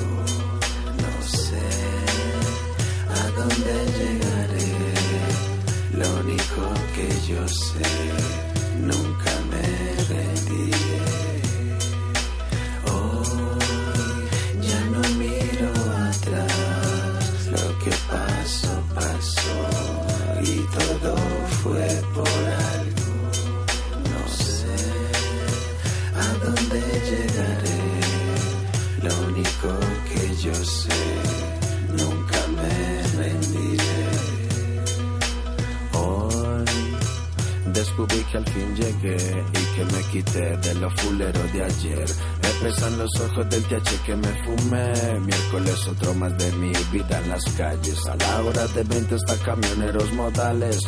Hoy descubrí cuánto vale la boleta de libertad aquí en todo este valle. Smoke sin semilla. Ayer fui una persona diferente y tal vez por ser así lo desplante de esa gente. Me automarginé solo por ser diferente y cuando descubrí que existían los magos y que los astros juegan de nuestro lado. Polvo de estrellas en la tierra pecadora. Y la pobre señora es la que más el barro adora. Idolatría fantasma, creo en el sol y la fuerza de la esperanza. Hoy descubrí cuánto vale la boleta de libertad para vivir en la calle. Fuego y arde que arde. Fuego y arde que arde.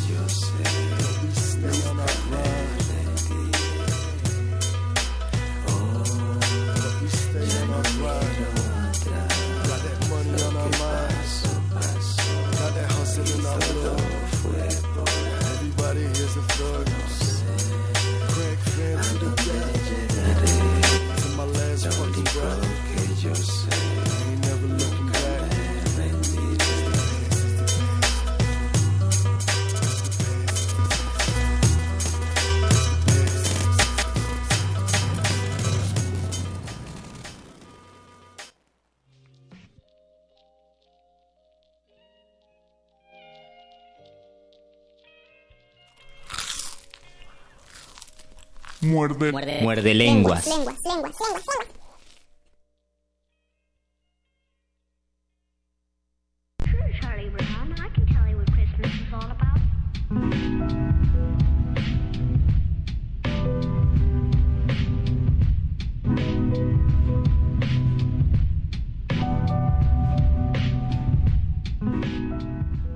Hoy es miércoles 3 de mayo de 2017. Así Faltan es. solo 21 minutos para que falte una hora, para que falten 26 días, para que se acabe el quinto mes de este año 2017. Qué rápido se ve el tiempo. Qué rápido se ve el tiempo. Esta es la voz de Luis Flores del Mal. Y esta voz que habló sobre la voz de Luis Flores del Mal es la voz del mago Conde, saludando a toda la audiencia, a todos los muerdescuchas que están sintonizándonos a través del 96.1 de FM. En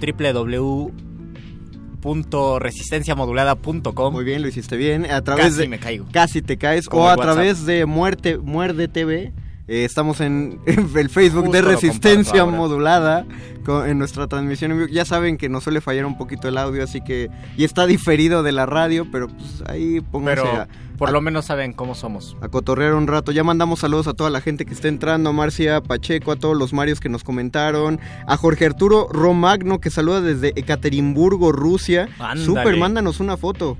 Y a ver qué pasa. Mica, ¿Qué dice el frío? Milka Nava, hoy no hay corte informativo. Eh, querido señor productor, nota nuestra no hubo, ¿verdad? No, el día de se, hoy. la, se la debemos. Y- no es que hoy no hubiera noticias, Jocelyn Sánchez no, no quiere ser como nosotros, nadie quiere ser como nosotros, ni nosotros. ¿Y ¿De qué estamos hablando en el Muerde Lenguas de esta semana, Luisito? Estamos hablando de literatura, galletas y maneras de rendirse o maneras de insistir. Sobre todo en este momento queremos hablar sobre qué es lo que pasa en el campo cultural, qué significa insistir, eh, ser escritor e insistir Y como escritor en México o rendirse y decir, ¿saben qué? Yo no quiero ser escritor porque a veces a uno le cortan los sueños y, luego los talleristas se paran el cuello. le, le cortan los sueños a uno desde que está en la preparatoria. Vas muy feliz y le dices, oiga maestro de literatura, fíjese que escribí un poema. Y el maestro lo lee y dice, no, no sirves para poeta. Y te corta el sueño. Entonces uno se tendría que preguntar en ese momento, ¿seguiré siendo escritor o me rendiré? Le pasó a León Felipe. León Felipe llegó con con Juan Ramón Jiménez y le dijo, quiero ser poeta. Juan Ramón Jiménez le recibió los textos. Semanas después regresó León Felipe a la casa de Juan Ramón Jiménez y le dijo, Juan Ramón, no, no sirves para poeta. Y le regresó sus textos. Do- dos comentarios al respecto. Estamos centrándonos en la escritura porque es el campo que conocemos, pero estoy seguro que se puede ampliar hacia cualquiera de las artes, hacia cualquier persona, a cualquier tipo de arte o campo cultural al que se dediquen, porque hay gente que no, no hace propiamente arte, pero o se incluso dedica- trabajos, ¿no? Ajá, exacto. Se dedica a la difusión cultural, a, a la organización de festivales culturales, a, a crear organizaciones para llevar cultura sin que sean propiamente. Tocar un montonal que- de puertas. Exactamente. Entonces ese tipo, e- esas personas también eh, saben lo que es trabajar en el arte sin, sin generar en sí arte, pero Sí, están en el, pero están el mismo medio. del campo. Al respecto de lo que dijiste, a mí me pasó una cosa simpática, Luis, cuando iba en la prepa. Yo escribí una obra de como una página, página y media. Era un pequeño diálogo entre dos personajes. Y fue un a, a la preparatoria un maestro, solo me acuerdo de su apellido que es Hash y me acuerdo que hizo el chiste de que se apellidaba Hash y es y él es uno de los mejores cervantistas de México Oh. y estaba escribiendo una obra de teatro sobre mi, sobre el Quijote. Tú estás escribiendo. No, él, él está escribiendo. Y nos leyó un fragmento, entonces cuando vi que, porque aparte él había estudiado teatro, entonces cuando vi eso me acerqué con él y dije, oiga maestro, pues yo voy en, ¿qué estaba? En quinto, quinto o sexto en la prepa, le mostré el texto, de inmediato lo leyó, puse en una sola página y lo primero que hizo fue decirme, primero, todo lo que estaba mal en la edición de esa pequeña Ujú. hoja que le di, segundo, todos los errores que había ortográficos, Oh. que sí tenía un montón, y tercero, todos los errores dramatúrgicos que había en el texto y cuando tenía yo apenas 17, 18 No, eso años. no se, eso no se hace. Pero, pero, o sea, yo me sentí Ajá. muy mal, de verdad, solo por los comentarios de ese hombre me cuestioné completamente si yo de verdad me quería dedicar al estudio de las letras o a cualquier cosa que tuviera que ver con literatura. Literatura. Y un amigo, Víctor Adrián, del que hablamos Sí. el lunes pasado, me dijo, cálmate, te lo dijo para bajar, para darte un golpe de realidad, para bajarte el ego, para que no fueras de esos chavitos que, que por escribir una página desde la prepa ya sienten Pero que han también se corre el riesgo de que te lo haya dicho para cortarte los sueños. Pero eso no es un riesgo. Dice Denis Diderot en, en un libro que se llama La paradoja del comediante, que es un libro básico de, de teatro y, y de filosofía, que deberíamos echarle un ojo. Es un libro muy pequeñito que pueden encontrar en cualquier, eh, de, cualquiera de sus librerías de prestigio y desprestigiadas. Dice ahí que los abucheos no eliminan a los actores. Los abucheos solo demuestran quienes no estaban hechos para ser Oh. actores. Porque si un actor después de recibir un abucheo decide no volverse a subir al escenario, entonces no era un actor genuinamente. Podía Claro. ser, podía tener mucho talento, pero no era un actor se genuinamente. equivocó de camino y simplemente fue una señal del mundo para que lo abandonara. Recuerden que tenemos Twitter, arroba Rmodulada. Eh, estamos en Facebook como Resistencia Modulada. Y tenemos un WhatsApp que no me acuerdo. 5, 5, yo lo Sí yo es sí este, ¿verdad? Sí, es este. 5547769081 5547769081. Ahí pueden mandarnos las fotos de Caterimburgo desde Rusia o de lo que quieran. Por ejemplo, Guso Borboa nos comenta en Facebook en nuestra transmisión en vivo. Yo vivo de ilustrar. Toda mi infancia me dijeron nunca vivirás de estar haciendo dibujitos. Carita feliz. Saludos, saludos Guso. Déjame decirte que Guso lo, lo conozco. Eh, no es un palero porque yo no sabía que le había dado like a la Ah, página, pero lo conozco. Él es un ilustrador que ha hecho la primera baraja, me atrevo a decir, la primera baraja de manufactura enteramente mexicana, Mm. eh, que, que ahora está en circulación en nuestra ciudad, se llama El Reino de los Muertos y las Calaveras Órale. de Azúcar. El proyecto estuvo el año pasado en Fondeadora. Ahí se ven las ganas de, de- de hacer algo, de Hay no que rendirse. buscar entonces cómo Sí, cómo llegó, llegó hasta el final de su de, de cómo generó eso y, y yo ya tengo dos de esas barajas. Son son de no le piden nada a la calidad de otras barajas internacionales y creo que es una buena manera de posicionar el trabajo del arte mexicano. Cuando uno tiene ganas lo hace, sobre todo porque muchas veces eh, queremos crear en función de tener algo, obtener algo a cambio. Y a veces pasa en nuestra creación literaria, por ejemplo, hay gente que escribe, incluso algunas veces, yo lo he hecho, escribir para ganar algo, ¿no? Porque se necesita dinero, lo que Ah. sea.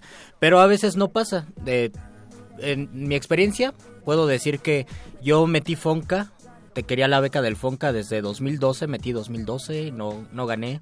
Y el año siguiente volví a meter y no gané. Y el año siguiente volví a meter y no me la dieron. Y en 2015 eh, la, la tuve.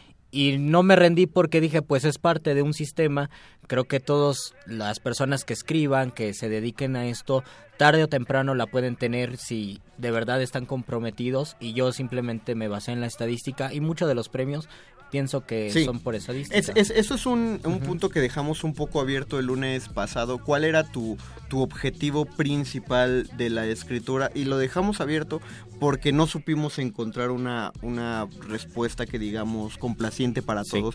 Porque es, es muy respetable la decisión de cada quien para meterse al arte o, o Sí. a la literatura en específico. Hay gente que, lo habíamos dicho, eh, todos los poetas del siglo de oro lo hacían buscando dinero.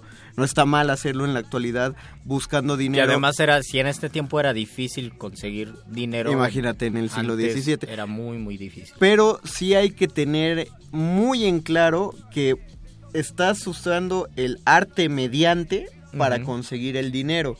No algo que se le parezca al arte para conseguir dinero. Déjame ver si, si me explico. Eh, sí, tú escribes un poemario o escribes un libro de cuentos y lo metes a un, a un concurso con dos certezas. O sea, tú sabes que es bueno tu libro, Sí. es bu- eres bueno escribiendo, eres bueno en lo que hiciste. Y segundo, quieres ese dinero. Nadie o nadie, de- nadie debería meterse a uno de esos concursos literarios pensando no lo voy a ganar o no me lo van a dar. No, o sea, uno, uno lo mete porque uno está confiando en su Y, trabajo. y pienso pero- que también es difícil meter si piensas simplemente en que no gano significa que no tengo talento. A, entonces a eso va la no cosa. puedo o sea, si no lo ganas, no es muestra de nada. Exacto. Como tampoco ganar es muestra de, de algo. O sea.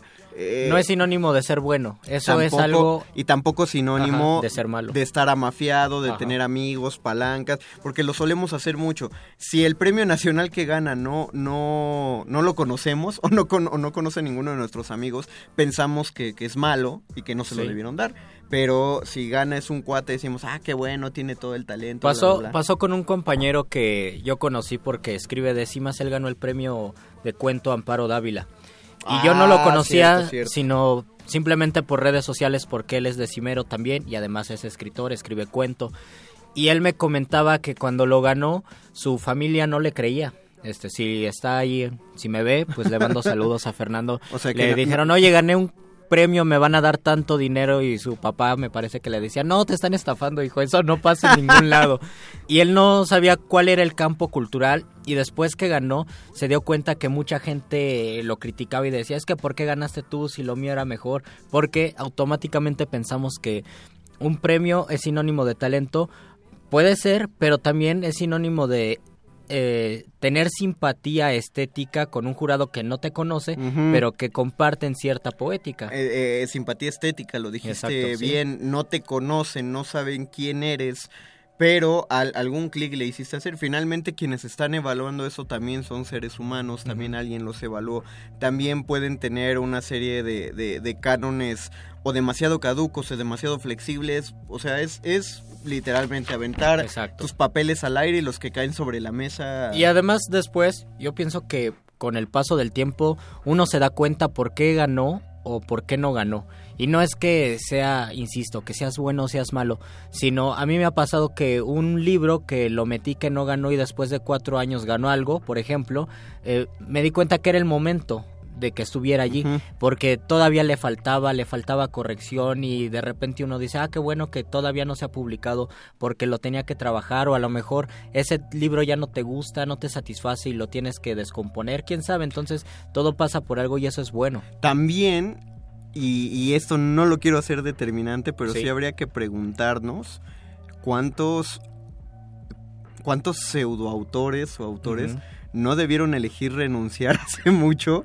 No, no alguien no debió Ah, ya, ponerles sí. un freno hace tiempo, ¿no? Eh, voy a poner un ejemplo que no voy a juzgar, pero que ahí lo califique cada quien como quiera. Hay un dramaturgo que se llama, ay, se me acaba de ir su nombre, eh, Tomás Urtuzástegui. Ah, no. Y él escribió Abuelita de Batman. Ah. y eh, es, es autor de muchas obras muy es breves. ingeniero además, ¿verdad? Exacto. La cosa Sí. es- con él es que es ingeniero. Él empezó queriendo ser eh, eh, músico, me parece, y en la música no dio una. Luego quiso ser Oh. eh, eh, escritor, pero de novela, y tampoco dio una. O sea, se movió en todas las artes que, que la ingeniería le permitió, y en la que pegó fue en el teatro. Oh. ya, ya a, a edad madura. Ahorita es uno de los dramaturgos. Él, él dice, es, asimismo, ostentar el título del dramaturgo más representado de México y además el dramaturgo más prolífico de México. Cuando tú lo vas a ver en una de sus conferencias, o cuando yo lo vi, Sí. te ofrecía un CD que te lo regalaba, que contenía las 300 obras de teatro que había escrito en ese momento. Yo digo que a la actualidad ya debe tener el doble. ¿No? A los siete Supera eso Lope de Vega. la cosa es que, y con todo el respeto que merece toda la gente que nos esté escuchando o viendo y que le guste el trabajo del maestro Urtuzastegui, mm, no hay no hay maderita en No. esas obras, no hay no hay calidad, pues, no no funcionan, no nada más. Y uno tendría no. que preguntarse por qué tanto Eh, pues, tantas obras. porque porque son uh, cómicas, pero pero apela al, al chiste pues más fácil. Es muy escatológico. Oh. No hay una obra de él que leas que no tenga pedos, eh, pipí, caca y mal y mal dichas. O sea, no, porque puede haber así un montón de obras maestras. Pero en esta no, apela a que eso sea lo gracioso, el, el chiste básico. Entonces, nos dice Mil Canava, ¿qué traen contra los ingenieros? Nada, absolutamente No, nada. al contrario, Tenemos- yo los respeto muchísimo, En los algún admiro y momento- hasta los envidio porque yo quisiera tener la inteligencia matemática que tienen. En algún momento hablaremos de ingeniería en muerde lenguas Sí. e invitaremos Y podría- ingenieros porque no sabemos ingenieros. de nada. Eh, Gildardo Ata manda saludos al perro muchachos, saludos. Saludos. Perro te mandan Inés, Alicia Romero, saludos también a ti.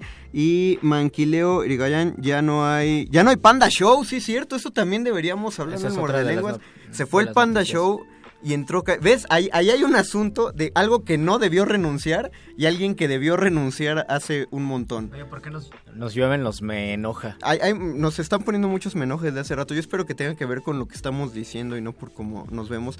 Pero eh, sí, el Panda Show, eh, en resumen, Panda Show no debió renunciar.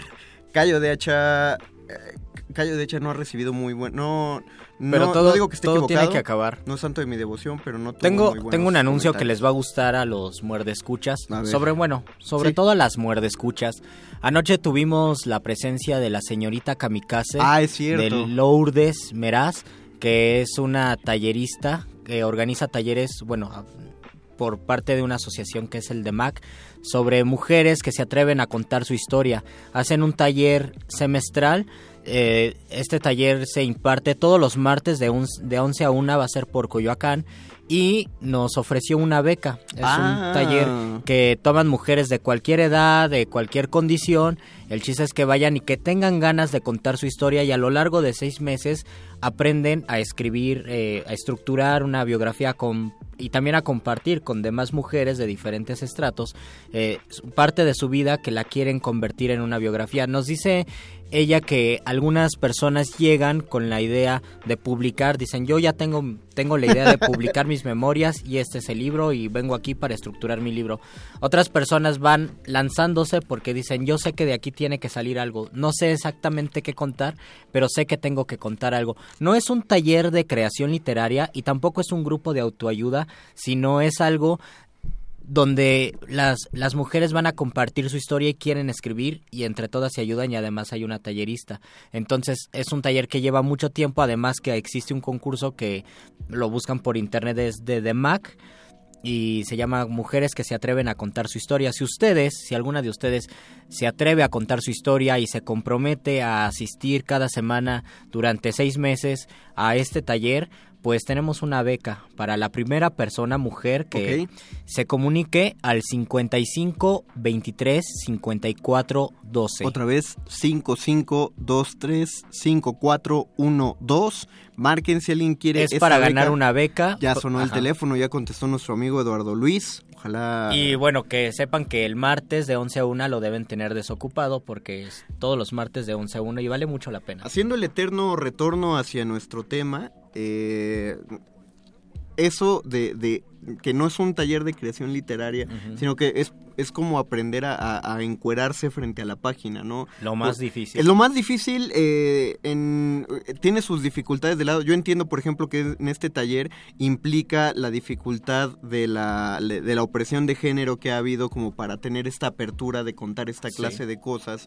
Eh, en- en, en los hombres, en el género masculino se ha, se ha revisado de, de manera distinta, pero, o sea, la, la dificultad que se tiene en ambos géneros justamente es esa de ser, de qué tan sincero eres contigo mismo o misma para, para decir algo. Me acuerdo que en el taller de, de dramaturgia del maestro Martínez Monroy, muchos dejaban de escribir porque había un ejercicio eh, sencillísimo, bueno, eh, se dice fácil Ajá. más bien, pero era tremendo de hacer. Uno acababa de escribir la obra, el maestro daba un par de correcciones y había algunas correcciones que decía, lo que pasa en este punto de la obra, ninguno de este taller te puede decir por qué no funciona.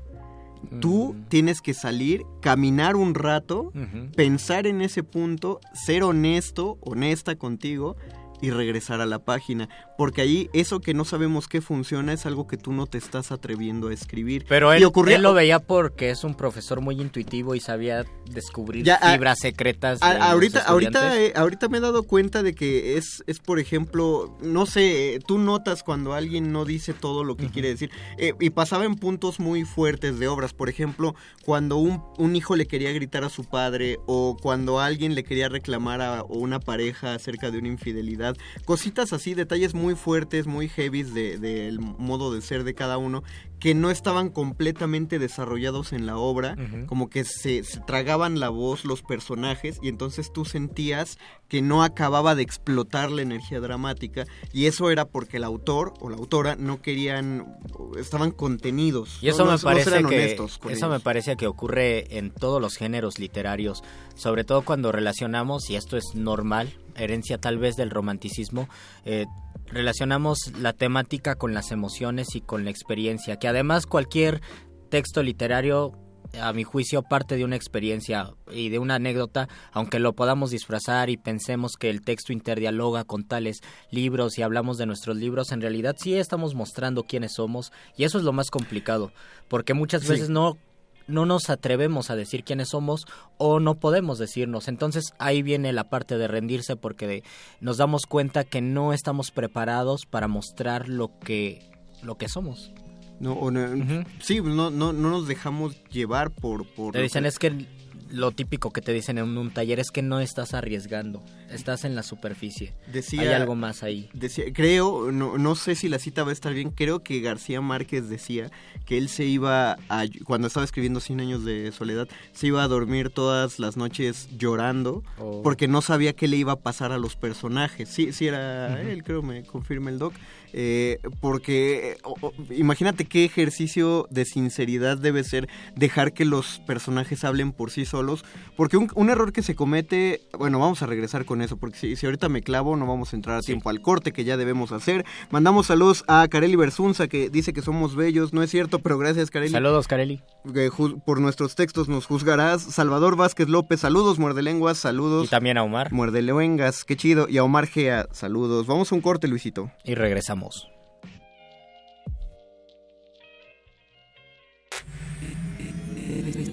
Resistencia modulada.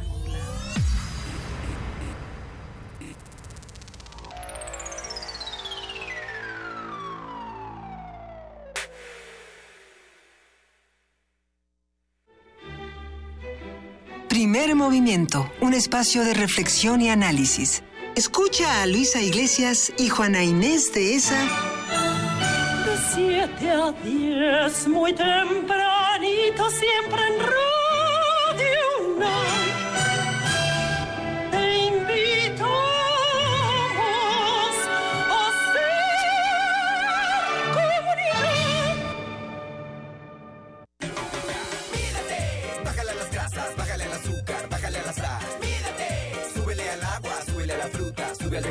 A todos nos gusta un buen postre después de comer, pero recuerda que no debes excederte. Sírvete porciones pequeñas. Bájale a las grasas, bájale al azúcar, bájale a la sal. Mídete, súbele al agua, súbele a la fruta, sube al vegetal. Más vale prevenir. Secretaría de Salud, ISTE, IMSS. El rito comienza en el escenario. Los sonidos emergen, deambulan por el recinto, se cuelan en los oídos y estremecen los sentidos. Festival Intersección. los encuentros sonoros de Radio UNAM. Todos los viernes a las 21 horas en vivo desde la sala Julián Carrillo. Escúchalos a través del 96.1 de FM, www.radiounam.unam.mx o ven a Adolfo Prieto 133 Colonia del Valle, cerca del Metrobús Amores. La entrada es libre.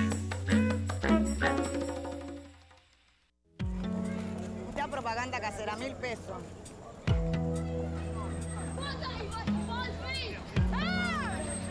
of your country. Accordingly, No importa de dónde eres, qué idioma hablas, ni cuál es tu color de piel. Tus derechos humanos son universales y deben ser respetados. Conoce cuáles son y cómo protegerlos en un programa de análisis y reflexión sobre este tema con Diego Guerrero. Derecho a debate. En la cultura de la legalidad participamos todos. Te invitamos a una mesa de discusión con estudiantes universitarios y especialistas todos los lunes a las 10.05 de la mañana. Por el 96.1 FM.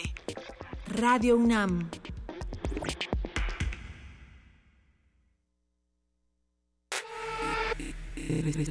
Resistencia modulada. La noche modula. La radio resiste.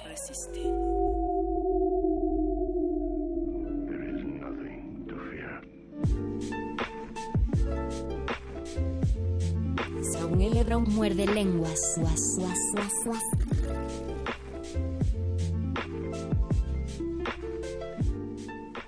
Esto es el Muerde Lenguas, el programa de literatura, galletas, rendirse o insistir. Tengo que decir que lo primero que leímos fue un poema de Juan Gelman. Ah, sí, es cierto. Anoche yo dije, tenemos que iniciar con Juan Gelman. Y hoy descubrí que Juan Gelman cumpliría 87 años de edad. Busquen ese poema, se llama Sobre la poesía. Lo lee de una manera muy bonita Juan Gelman. Ah, y, está, está el audio en donde. Ajá, está el audio en YouTube. Ah, qué chido.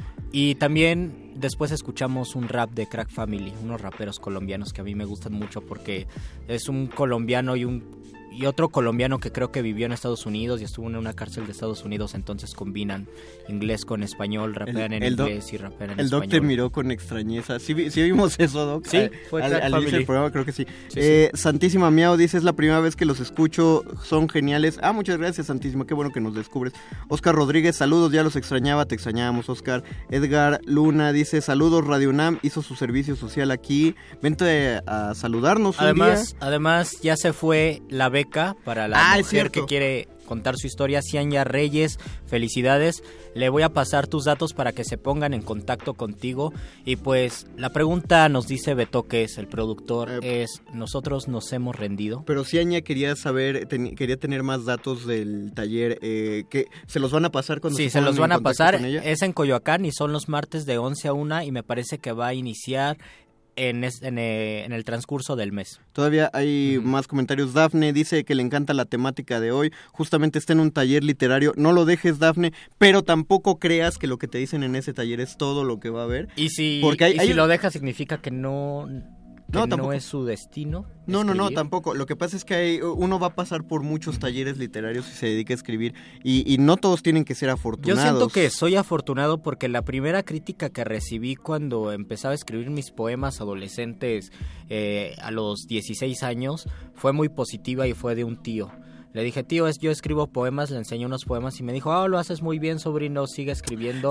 Y a mí me dio muchísimo gusto y seis meses después fui a un taller y me dijeron también, ah, lo haces muy bien y eso me dio mucho gusto. Ahora leo mis poemas y me da mucha pena, pero pienso, ¿qué hubiera pasado si me dijeran en ese tiempo, no, la verdad no eres bueno para esto? ¿Quieres? En ese momento a lo mejor me hubiera deprimido. ¿Quieres un dato muy cabrón? Sí. Y no es tan para saberlo ni yo para contarlo, amor de escuchas. Eh, yo antes escribía un montón de poemas y ¿sabes cuándo dejé de escribir? No. Cuando te los di a leer a ti. ¿En serio? No digas eso, y ni estamos siquiera, al aire. No, y, ni si- y Luis ni siquiera fue cruel, ¿eh? No, no, fue- no hizo Pero una no mala nada. crítica. No, no me hiciste una mala crítica. De hecho, fue demasiado puntual. Fue tan puntual que me di cuenta de la dificultad que Oh, tenía. no puede ser. No, no, todavía Lo- no me muero. todavía no me muero. muy- O sea, puedo volver a escribir, pero sí, desde esos días. Escribe Jopa Camacho y esos me enoja, avienten sus memperra. Edgar Lunas lo hizo en 2012, ah, hace un par de días. Tlawi Sox, saludos, muerde lenguas, gran programa. Saludos, Tlawi. Kareli Bersuna, en verdad son geniales. No, no, no, ustedes son los geniales por escucharnos. Y Dante Leonato, que dices que es este. Que es alumno del Alumno tuyo. Ese poema de Hellman es padrísimo, me lo sé de memoria. Oh, eso, es de, eso es de poetas. No, no conozco un poeta que no se sepa al menos un poema de memoria. Necesitamos pero memorizar poemas. Conozco a muchos escritores, incluido yo, que no conocemos o al menos no podemos mencionar de golpe un poema de Y memoria. además es una de las maneras de insistir. Cuando yo, por ejemplo, me he querido aprender muchos poemas y me he rendido, digo, no, son muy largos. Hace cinco años quería aprenderme Tabaquería de Fernando Pessoa, que es un poema Ah, larguísimo. sí, cierto. Y me faltó una página y desistí. Después quería aprenderme el poema de Besos de Tomás Segovia, que es un poema erótico muy elevado, muy potente, y me quedé a pocas a, poca, a pocos versos de terminarlo y también me rendí, no sé por qué. Y otros poemas he insistido y me los he aprendido porque los he querido saborear. Y es una de las maneras que yo tengo de insistir. Otra de las maneras, y me parece que ustedes también, los muerdescuchas, es al momento de escribir algo. Mm, Yo que soy esotérico, tal vez porque soy perfeccionista. Bueno, ya no me voy a meter en eso. Escribo mucho, corrijo, corrijo, cambio la página y a veces hasta destrozo el texto porque me canso de corregir o agoto todas las correcciones posibles. Pero es una manera de insistir. Uno también debe ser muy sabio y saber en qué momento retirarse porque, des- porque se dice que un texto... ¿Quién lo dijo esto? ¿Valeria? ¿Qué cosa? Un texto nunca se termina, se abandona. Nosotros tenemos que saber en qué momento tenemos que abandonar el texto, porque nunca lo vamos a terminar de corregir.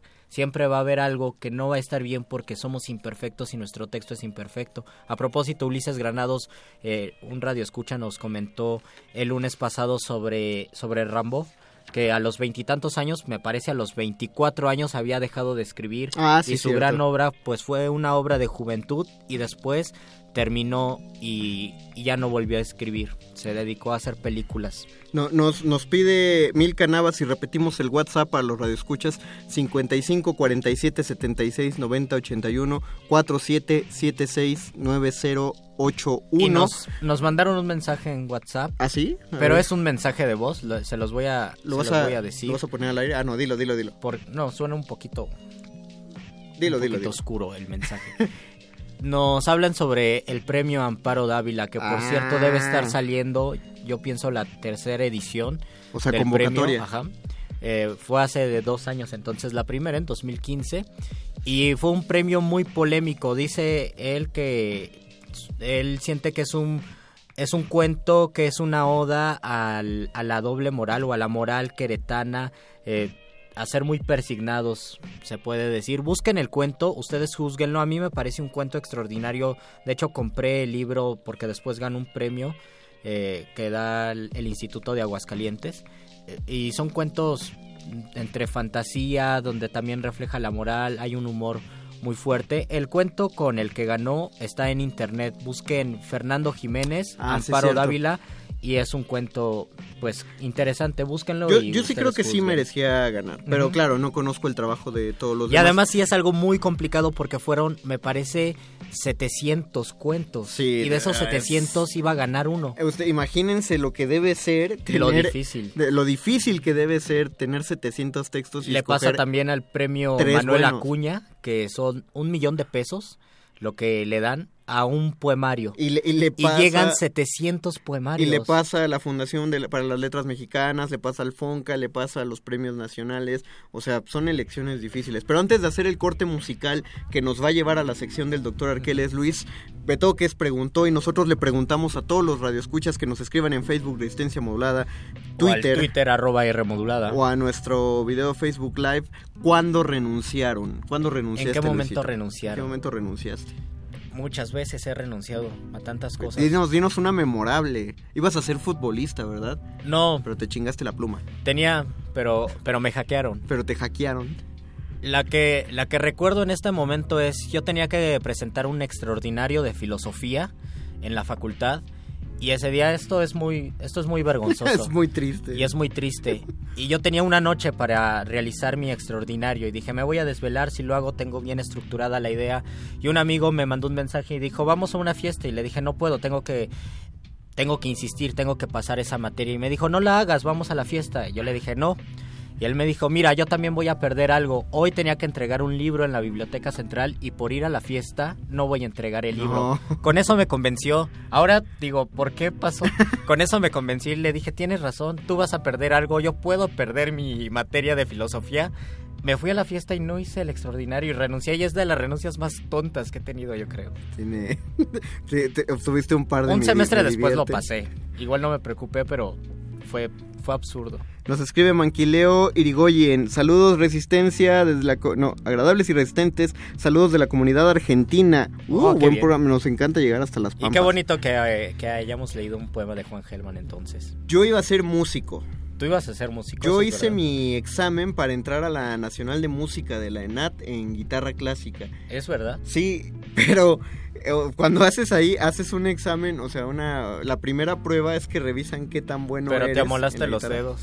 No, no, no, No, era porque tan eres bueno. mago, además. No era, no era tan bueno, o sea, te- así, hay gente que entra tocando el concierto de Aranjuez, eh, canciones de Paco de Lucía para su examen.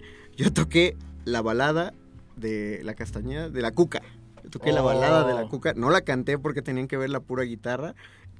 Y no, y hasta ahí me quedé del examen. Y yo les dije, y mi papá me dijo, eh, ¿quieres hacerlo el otro año? Y yo, sí, claro, este año practico y lo presento el siguiente año. No, pues no. Y tendríamos que preguntar a la audiencia, ¿alguno de ustedes se quedó en su segunda opción cuando querían, Ah, por ejemplo, estudiar ese es teatro, se quedaron en letras? O en historia. O teatro y se quedaron en pedagogía. Porque yo conozco una persona que se quedó en pedagogía y se dio cuenta que sí, que su camino no era el teatro, que era la pedagogía y le fue muy bien y le va muy bien en eso y no se arrepintió y supo. Y hay veces que te quedas en la primera y, des- y después dices, chin, yo quería ser ingeniero. ¿no? Ustedes cuéntenos también su historia a la Whiplash, a la Cisne Negro Sí. o a la Fama. O a la de En busca de la felicidad. No, ahí, ahí no, ahí. Ahí es un ejemplo de estoy- insistencia Yo estoy también. hablando de, de cuando renuncias. Vean Ah, Fama. Qué peliculón Sí. para saber renunciar. Vamos a una pausa musical con el Doc Arqueles y cuando regresemos él va a venir El y nos momento va a hablar apoteósico. del muerde lenguas. Que suene. L'avi Siset em parlava de bon matí al portal mentre el sol esperàvem i els carros veiem passar. Siset que no veus l'estaca a on estem tots lligats si no podem desfer-nos-en, mai no podrem caminar si estirem tots. Ella caurà i molt de temps no pot durar. Segur que tomba, tomba, tomba, ben corcada deu ser ja. Si jo l'estiro fort per aquí i tu les tires fort per allà. Segur que tomba, tomba, tomba i ens podrem alliberar. Però si et fa molt temps ja, les mans se'n van escorxant i quan la força se me'n va, ell és més ample i més gran. Ben cert sé que està podrida, però és que si et pesa tant que cops la força m'oblida. Torna'm a dir el teu cant si estirem tots. Ella caurà i molt de temps no pot durar. Segur que tomba, tomba, tomba, ben corcada deu ser ja. Si jo l'estiro fort per aquí tu les tires fort per allà, segur que tomba, tomba, tomba i ens podrem alliberar.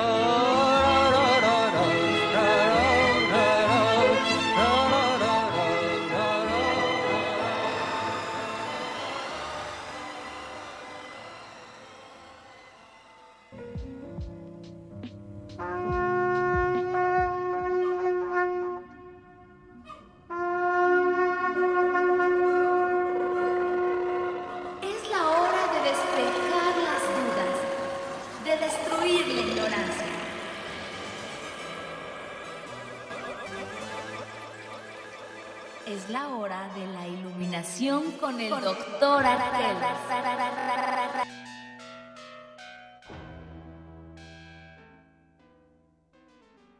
Saludos historiadores e ingenieros, no Sí, tenemos nada no, contra no, ellos. no, no, no. Eh, cuando, cuando De dijimos hecho, yo no tengo nada contra ningún. Tal, tal vez con los del Che, que no es una facultad. que nada no, más. que no es un estudio propio. Dice, ¿qué tiene malo estudiar historia? Pregunta Misael. Yo me quedé en mi primera opción, que era historia, y estudié al Ah, mismo tiempo otra bueno. licenciatura, que tuve que abandonarla. Lo bueno es que después regresé a estudiar. No me deja la aplicación ver el resto de tu comentario, pero perdón, Misael, espero que no se haya malentendido cuando dijimos que la segunda opción podía ser historia. No, simplemente planteaba que Ajá. podía ser una segunda opción. Y lo dije porque era mi segunda opción. Ah, sí. O sea, yo puse como primera opción teatro y como segunda opción historia. Eh, yo lo hice de muy mala manera porque yo pensé que Age of Empires era historia. Yo Entonces, puse, no. yo puse en mi segunda opción letras clásicas y a veces me preguntaba, chin, me hubiera quedado en mi segunda opción. Saludos a Mónica Quiroz, eh, nos escribe sí, 5527, La Estaca, nunca creí escucharla por la Sí, Lo radio. que escuchamos fue una canción en catalán de Luis Illac, que es La Estaca y era de las canciones paradigmáticas para tirar dictaduras en los años 60 y 70. Y Ojalá se tiren las de ahorita. O sea, era una canción que estaba que se cantaba en tiempos del franquismo. Y para la primera pregunta para el doctor Arqueles que viene entrando, la envía Francisco, que nos escribió por nuestro WhatsApp eh, a propósito del poema de Juan Gelman que Luisito nos hizo el favor de conseguir para leer. Pregunta, doctor, la poesía existe en todas partes, pero ¿hacen falta poetas, doctor Arqueles? La respuesta más inteligente que se me ocurre es que el ejercicio de la poesía es finalmente un ejercicio de no rendirse y por lo tanto sí considero que los poetas deben de estar en la faz de la tierra porque son un ejemplo a seguir de resiliencia, de constancia en el ejercicio del lenguaje hablado y escrito. Entonces, esa sería mi respuesta. Sí hacen falta, sí son necesarios porque nos enseñan a no desistir. Se- y además se, se cree que el canto, de donde viene la poesía, es anterior al lenguaje. Dicen que los primeros hombres, los primeros seres humanos en la Tierra, eh, primero cantaron y después hablaron y pudieron consolidar palabras. Yo lo pienso así porque eso significaría, implica que la poesía es uno del es una de las vocaciones más antiguas de la que se tiene referencia y además, como lo dice usted, doctor Arqueles, es un ejemplo de resistencia, de insistir y muchas de las poéticas, de la manera en que concebimos la poesía, es así. Horacio dice en su arte poética, si un texto no te queda bien, debes meterlo al yunque, como si fuera una pieza que vas a trabajar en un yunque, debes meterlo al, yu- al yunque y esperar ocho años. Ah, su, su idea es esta. Tienes un texto, lo escribes, lo, lo dejas reposar durante ocho años y después de ocho años lo lees y si no te gusta, lo mandas al yunque y lo trabajas. Ahora que vivimos en el momento de todo inmediato, todo lo tenemos que hacer ya en este instante, pues no nos damos cuenta de eso. A veces escribimos algo y queremos que automáticamente se publique, pero pensemos que grandes ejemplos ha sido de perseverancia y de decir hasta que quede listo lo voy a publicar o gente que nunca vio sus obras publicadas hasta bueno, que nunca las vio y que nosotros las conseguimos cuando tenían mucho tiempo de haber desaparecido de la tierra. Hay también estos escritores y estas figuras que precisamente se perdieron en, en la inmensidad del universo porque desistieron antes de intentarlo incluso. Es decir, probablemente alguno de ustedes ha encontrado a lo largo de su vida algún talento natural, no solo para la escritura, sino para cualquier otra cosa, sea la música. Y que uno apostaría que va a llegar muy lejos. Y ellos Ajá. mismos deciden parar, deciden decir yo no soy lo suficientemente bueno en esto y por lo tanto voy a dejar de hacerlo porque necesito hacer una carrera que me deje beneficios económicos o necesito eh, comprometerme con esta otra actividad, bla, bla, bla. Y entonces ahí tenemos a las personas, a los poetas eternos que nunca existirán porque no se atrevieron. No se atrevieron. No se atrevieron, se rindieron incluso antes de intentarlo. ¿Cuántos excelentes poemas no deben estar perdidos en la parte de hasta atrás de un cuaderno solamente porque alguien le dio pena ¿no? Le Es dio miedo. eh, este, hay una película, eh, estoy muy estúpido porque no les puedo decir el título, pero es buenísima, es francesa. Trata de un tipo que quiere aprender a tocar el piano, su maestra de piano es japonesa, no se puede comunicar con ella, ella lo pone a practicar, practicar. Él quiere ser pianista porque la mamá era pianista, pero la mamá murió y el papá lo quiere obligar a ser pianista. Al final de esa película ah, está en una sala de conciertos, está el tipo ante el piano, está tocando un poco, toca bien, pero cuando acaba, baja la tapa, se acerca a alguien y le dice, sí está afinado, y él dice, está perfecto para ella. Se levanta y la que entra es su maestra de piano, se casó con ella Oh. y ella es la que triunfa como artista del piano y él es su cambiador de páginas. Oh, O sea, y, y es un final muy bonito, o sea, es muy Es triste. muy triste. Es, es horrendamente triste, pero es muy bonito porque toda la película el tipo, aunque decía que quería ser pianista, tú entendías que no quería hacerlo. Tal vez sería la moraleja de lo que hablamos el lunes. Hay, mon- hay momentos de rendirse y también es muy sabio rendirse. Claro Pero sí. no como acobardarse, sino como saber que ese no es nuestro camino, ¿no? Finalmente también en el otro caso, en el caso de la gente terca, eh, un terco bien, bien dirigido puede volverse alguien completamente exitoso. Sí, pero- En cambio también hay otros tercos que... que deberían aprender. Saludos a Carlos Cuauhtémoc Sánchez si nos está escuchando ya, renuncia por Ya favor. suéltalo, ya suel- suéltalo, ya suel- Carlos. tú también Peña, ya suéltalo. Alberto Ruiz Álvarez dice, conozco la canción de La Estaca. Fernando Marte, hola, me los imaginaba, ve, checa cómo está construida esta frase. Me los imaginaba diferentes y aún así me gusta mucho su programa. o sea, están Oh, qué feos, maravilloso. pero está padre el programa, gracias Fernando.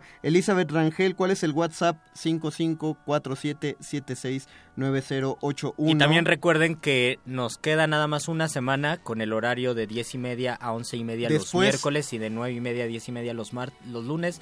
Y después vamos a estar más temprano, así que Vamos no se a van estar a tener que desvelar. a tanto. las 8 de la noche, ya no se desvelarán tanto, 8 de la noche lunes y miércoles. Dicen que enfoquemos al doctor porque no lo conocen. No podemos enfocar al doctor porque hay tanta verdad y tanta sapiencia en él. Que se va a iluminar tanto Acabamos la sala. implotando. Ajá. Saludos resistentes de los mejores programas en la radio, dice Gloria Abril. Gracias, Gloria. Gabo Ma, se escucha lejos, es que está lejos. Alberto Álvarez Ruiz. Vientos. Mica Nava, maravillosa habilidad de escribir. Ah, es que escribí al revés el WhatsApp para la gente de la tele. Eh, piano, ah, claro, la anécdota del piano que conté. Milka Nava, yo recuerdo que soñé un super poema. Era maravilloso, pero Ah. al despertar no podía recordarlo. Eso Fue también. muy triste. Tenemos que volver a hablar de, de los sueños porque es una de las Hola, Fátima. es de las cosas más tristes que pasa. Leer que al final de cuentas eh, lo, lo que escribimos nosotros somos los autores de nuestros sueños. Decía Borges que eh, no sabe él, pero pero piensa que es una verdad científica que los sueños es el primer acto estético. Y tal vez eh, es uno de los actos que nos obligan a no rendirnos, ¿no? Tenemos la idea del sueño como una meta y porque lo tenemos tan metido nosotros lo soñamos y por eso no queremos rendimos, queremos insistir. Doc, doc, doc, aquí hay uno al respecto de eso, pero para usted enteramente. Escribe 1122, letra fue mi segunda opción, pero tampoco estaba segura de la primera. Apenas estoy en el camino descubriendo si es lo mío. ¿Qué le dice usted a 1122, querido doctor? Le digo que explore, que, que se atreva, que no se niegue la posibilidad de encontrar en eso que está estudiando la, la verdad, la verdad que ella quiere encontrar, porque al final no es una verdad eh, con mayúsculas ni cerrada. En- entendamos que no todo el que estudia letras tiene por qué dedicarse a la escritura creativa. Exactamente. Eso nos tiene que quedar bien claro. Hay un montón de lingüistas, filólogos por ahí. eh, Investigadores, hay un investigadores campo con- inmenso. Conocí a un amigo de letras hispánicas que él cuando salió de la carrera consiguió trabajo en Google. Ok. Al- alguna ingeniería también tuvo que estudiar porque él se encargaba de hacer los, los algoritmos de reconocimiento del lenguaje de Google. De, de manera que cuando... e- Él es de los que estaban encargados de que si tú escribes huevo sin H, Google te dice, quizá quisiste decir, ¿acaso quisiste decir Oh. huevo con H? O sea, esa... Debe de- haber una persona que estudió letras. Esa- y está, saludos a mi amigo Octavio, que fue lo que hacía. Saludos, Octavio, donde quiera Ah, que estés. Al final de cuentas, tenemos algo positivo tanto en rendirnos como en insistir. Si lo vemos con sabiduría y con claridad, tenemos satisfacción. Hay momentos en que lo soltamos y decimos, pero qué tonto, ¿por qué me estaba aferrando a eso si tan fácil era soltarlo y decir por ahí no, no es mi camino, no me gusta hacer esto? Y a veces la satisfacción es, qué bueno que insistí, y qué bueno que le eché ganas en esto y, y que metí tantas veces para una fe, para una, feca. una feca del, Del bonca, bonca. porque me la dieron. Si lo vemos con sabiduría, las dos situaciones son válidas y son buenas, ¿no? Finalmente son tomas de decisiones, son experiencias dentro de una vida particular que es la que cada uno de ustedes tiene. Y esa vida particular requiere de aprendizaje. El aprendizaje va a llegar, decidan lo que decidan. Pueden Oh. en algún momento negarse a algo, decir no lo voy a hacer, desisto, y pueden también decir voy a ser terco y voy a seguir. De todas maneras van a aprender algo. Eso es una de las cosas más bonitas. Tenemos todo el derecho a equivocarnos y a veces nos da tanta pena y tanto miedo, sobre todo porque pensamos que todos nos comen. Sí, a veces nos comen todos. Pregunta pero Omar, es importante equivocarnos. es, es necesario, como yo interrumpiéndote. Pregunta Omar Gea, ¿conocen algún hermeneuta? Yo conozco al doctor Arqueles, ¿es usted hermenéutico, no, doc? Sí, todo el tiempo. Ahí está. Pero si quiere conocer a un hermeneuta, también puede hablar con Mauricio Beuchot, que es uno de los representantes de la que él llama hermenéutica analógica. ¿Y cómo se escribe su apellido? Como se escucha, mi querido Luis Flores Ah, muy Mal. bien. B grande E U C H O T. Beuchot. Beuchet. Ah, sí, es, es este... Nos dice Dante fonético. que él Renunció No. a ser futbolista. ¿Qué te Muchos. pasó en la rodilla? se amoló No, la no. rodilla como todos. Yo pude ser un gran defensa central, pero no. Eso decía nuestro amigo el poeta Dalí Corona. Yo quería ser poeta, pero me amolé la Pero te volviste locutor. Pero me ah, eres un gran poeta, Luisito. Pues el, el doctor dejó, creo, como una excelente conclusión del tema de los dos días, que era que tenemos derecho a equivocarnos y, y que no tengamos miedo a equivocarnos, es algo que va a pasar. Perseveren, perseveren. Eso Sí. es Y importante. hagan las cosas. Hagan las cosas. Lo que sea, háganlo. Exactamente. Entonces, si Tienen escriben, derecho, tienen oportunidad, háganlo. si escriben, publíquenlo. Muchas gracias, Dante Omar, eh, Al España, saludos, son la neta, a todos ustedes nos caen bien. Muchas gracias a toda la gente que nos siguió a través del 96.1 de FM o por el Facebook Live en Muerde TV, aquí en hashtag Muerde Lenguas. Agradecemos a Eduardo Luis, que estuvo en la producción, a Betoques, que está preparando el siguiente segmento, a José de Jesús Silva en la operación. Nosotros nos despedimos de todos ustedes con mucho cariño y emoción. Nos desde escuchamos aquí. el próximo lunes. Nueve y media de la noche todavía el próximo lunes. Se despide de este micrófono el Mago Conde. Luis Flores del Mal. Y el doctor Arqueles. Esto fue El Muerde Lenguas. Tú no puedes volver atrás porque la vida ya te empuja como un aullido interminable, interminable. Te sentirás acorralada, te sentirás perdida y sola, tal vez querrás no haber nacido, no haber nacido. Entonces siempre acuérdate de lo que un día yo escribí, pensando en ti, pensando en ti, como ahora pienso.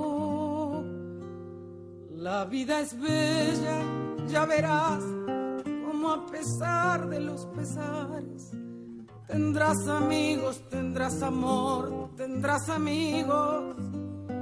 Un hombre solo, una mujer así tomados de uno en uno, son como polvo, no son nada, no son nada. Pero tú siempre acuérdate de escribí, pensando en ti, pensando en ti, como ahora pienso. Otros esperan que resistas, que les ayude tu alegría, que les ayude tu canción entre sus canciones. Nunca te entregues ni te apartes junto al camino, nunca digas, no puedo más y aquí me quedo y aquí me quedo.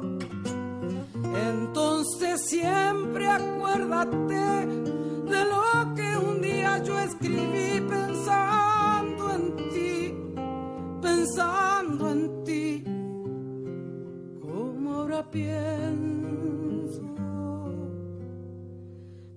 Vida es bella, ya verás, como a pesar de los pesares, tendrás amigos, tendrás amor, tendrás amigos. No sé decirte nada más, pero tú debes comprender que yo aún estoy en el camino, en el camino. Entonces siempre acuérdate de lo yo escribí, pensando en ti, pensando en ti, como ahora pienso.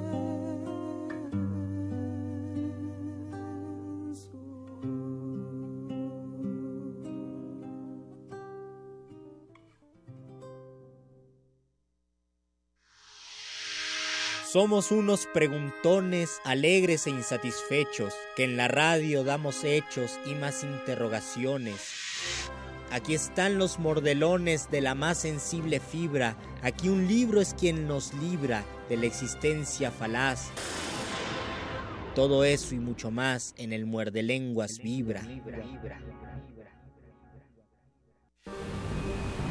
A mí me parece que hay que luchar por la paz en todos los rincones de la tierra.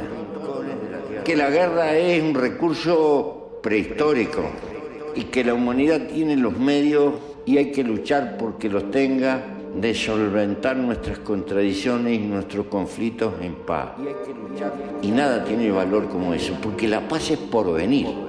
Cada madrugada amanece y la vida es por venir, y la vida es por venir. Y es tan hermosa la vida, y es tan hermosa la vida que hay que defenderla y hay que quererla. Pero agrandar el abrazo nos multiplica. Cuando uno vive para cobrar cuenta, para la venganza, para lo que le deben, para lo que le hicieron, no se termina nunca más como el loco que está dando vuelta a la columna. Resistencia modulada.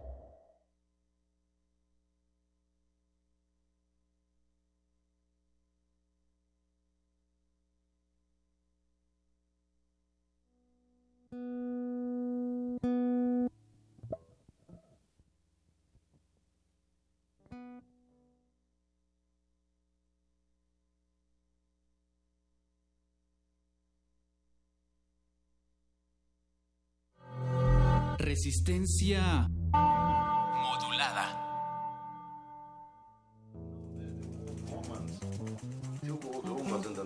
A la hori- De nuevo en Resistencia Modulada, continúa la noche, todavía no se acaba, porque tenemos una invitada presencial que viaja desde lejos para sintonizarlos, para ponerlos en contacto con la familia perdida para los latinoamericanos, que es Brasil. Bienvenida Silvia Patricia, ¿cómo estás? Buenas noches, Beto, que es eh, un placer, todo un placer estar aquí en México y estar aquí en la Radio UNAM.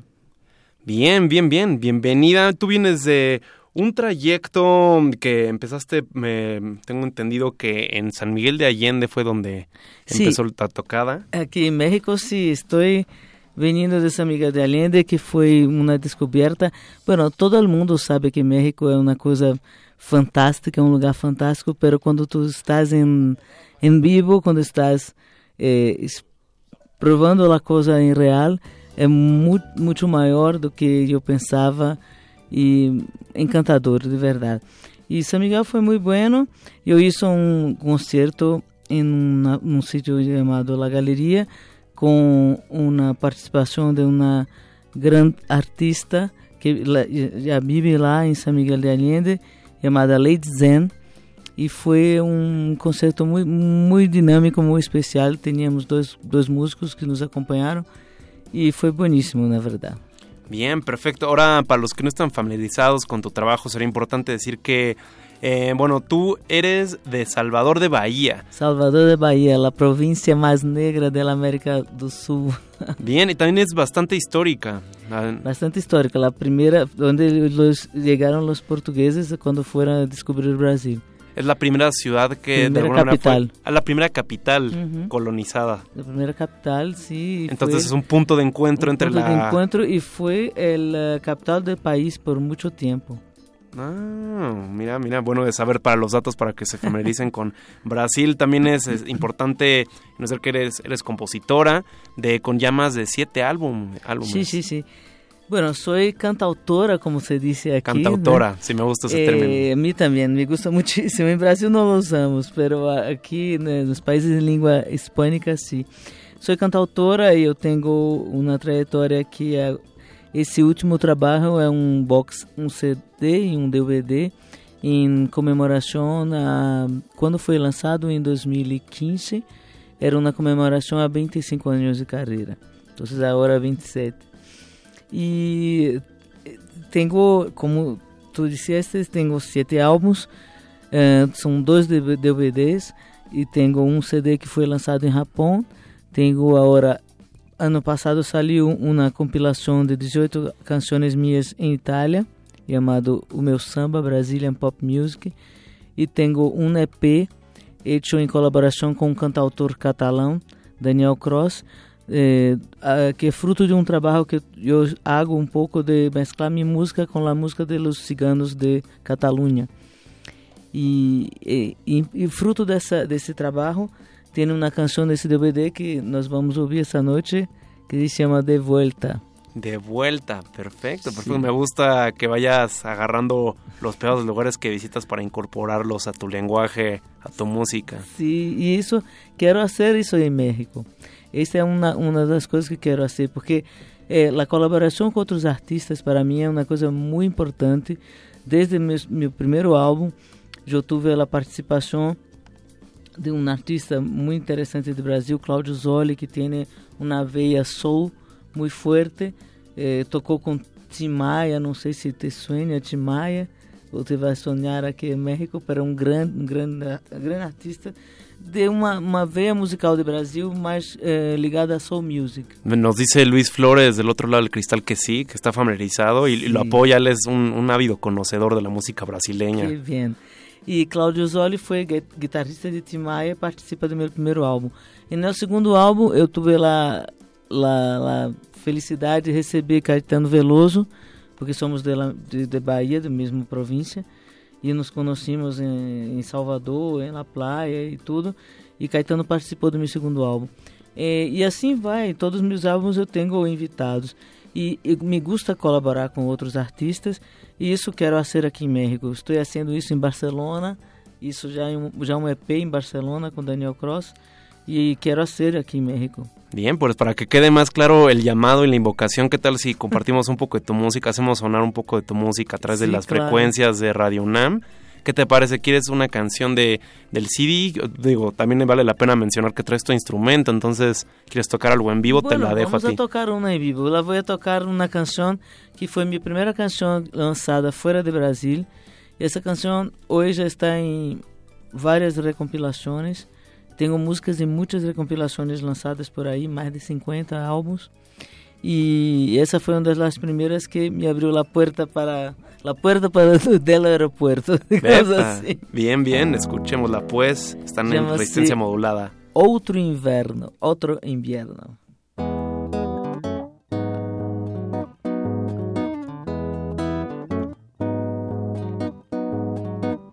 Quem achou nosso amor fosse antigo demais e jurou não durar outro inverno.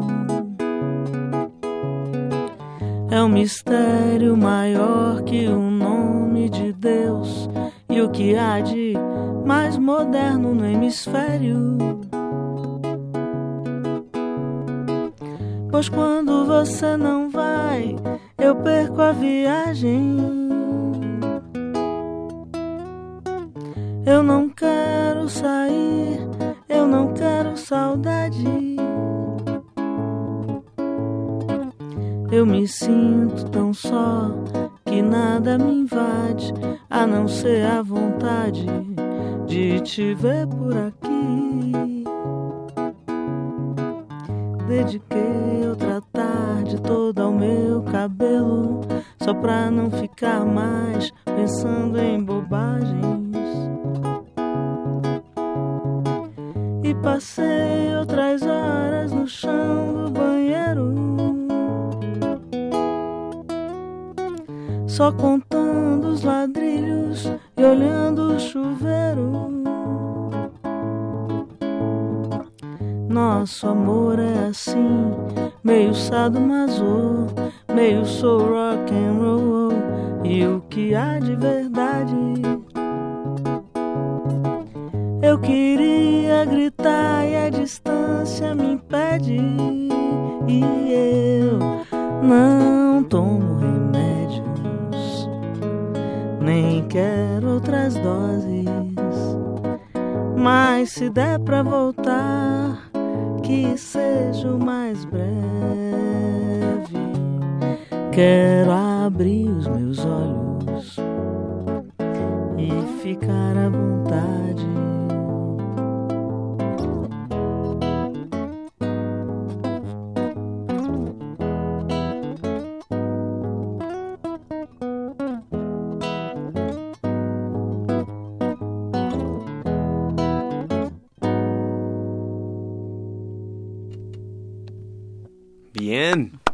Gracias. Bien, bien, bien.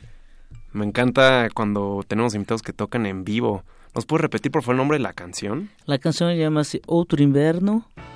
Outro Inverno. Otro- bueno, Algo que quieras mencionar, algo que quieras compartir acerca de esta canción. Bueno, esta canção, como digo, é, ela está, ela foi lançada por primeira vez num álbum na Inglaterra chamado Bossa Nova Nights e depois eh, havia um, uma recompilação que estavam fazendo também em Inglaterra eh, em comemoração a alguma coisa de Brasília, era um álbum duplo e, e tinha um montão de gente, tinha eh, Tom Jobim e Lenine, Tânia Maria. E eu tive lá a felicidade dessa canção também está incluída. E logo esse eh, por causa dessa canção eu tive um álbum lançado em Japão e essa canção está por aí foi a minha primeira canção que que hizo alguma coisa fora ¿Y nunca supiste como al- cómo, fue recibida en Japón? ¿Algún comentario, alguna reinterpretación? Sí, ha vendido bien, ha vendido bien. Eu, eu nunca fui a Japão, pero me parece que sí, que, que foi bem. E nada, incluso outro dia, por acaso, por casualidade, eu descobri que havia covers dessa canção na Dinamarca. Aí, em La sério. apropiaron. Sim, fizeram covers, alguns lançaram alguns, alguns álbuns de cover. E eu descobri por acaso, estava procurando, buscando outra coisa em iTunes. E aí vi a canção e um álbum que eu não conhecia. Então fui escutar e vi que não era eu que estava cantando. Una extraña Es una sensación. extraña sensación. Pero las, las canciones son así, son como hijos que se van al mundo. Sí, claro, no, no puedes de alguna manera intentar ejercer algún tipo de, de control No, no sobre, existe. sobre esa idea, sobre esa creación, porque se va reapropiando Se y transformando. reapropriando, As pessoas vão, vão transformando. Ayer eu recebi uma mensagem de um diretor de teatro brasileiro de São Paulo que vai ser uma peça e que la- o nome da peça é o nome de uma canção minha e a canção é um dos temas, é um tema principal de la, de la peça. Então é assim, não sou mais doente. Bien, bien, bien. Ahora, mm, tal vez algo mm, pertinente de compartir con la audiencia es establecer, mm, digo, no, no soy muy fanático de, de definir, categorizar, pero tal vez vamos a ahondar en lo que es la, la nueva música brasileña, que, que he notado que es algo que te asocia, ¿no? es algo con lo que te, te nombran, te de alguna manera te vinculan, que nos puedes introducir a, a los mexicanos que estamos perdidos con nuestra familia brasileña. Bueno, a nova, lue- nueva música brasileira que nós outros, eh, como se, conhece lá hoje, é uma mescla, porque nós, eh, sobretudo para os compositores, não? Eh, tivemos um, alguns movimentos muito fortes em Brasil, né, eh, em la música.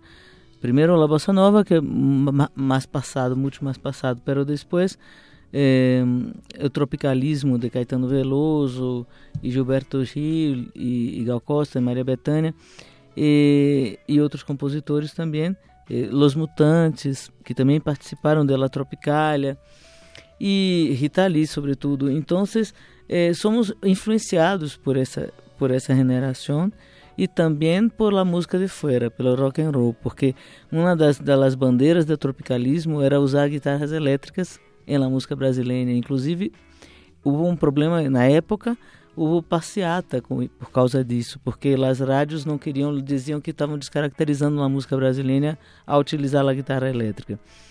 E, e houve uma passeata de Gilberto Gil e outros para defender Elis Regina, para defender a utilização da guitarra elétrica na música brasileira, que não, não...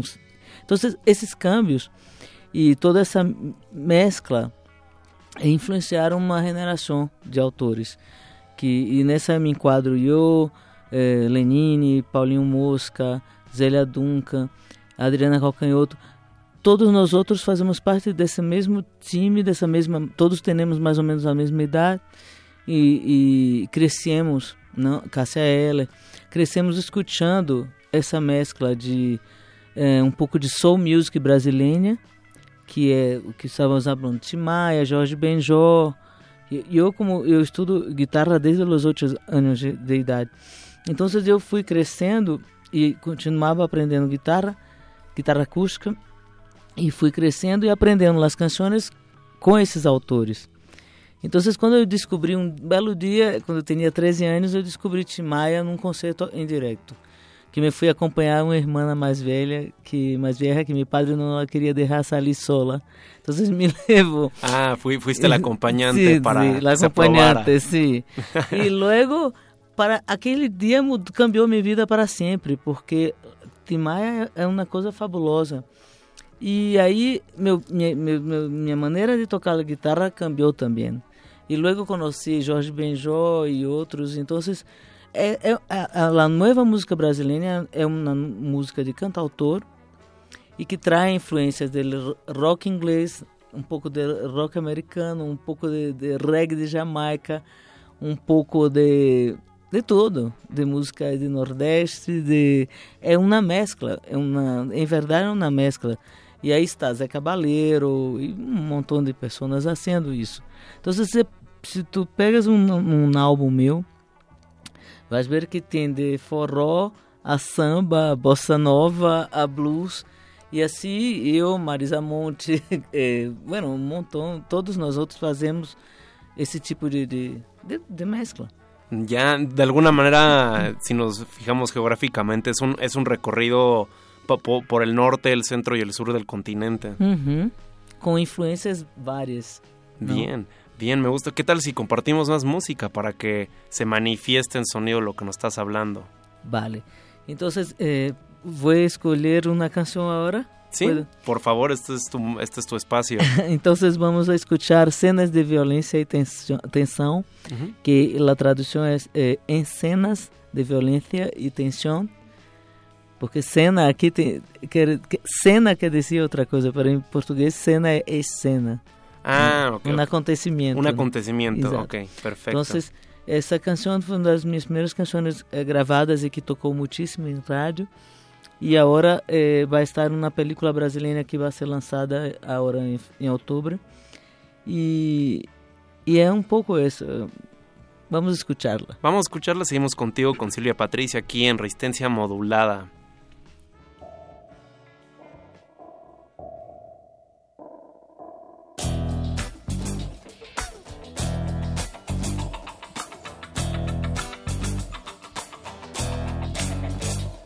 Algumas pessoas um, me dão joias,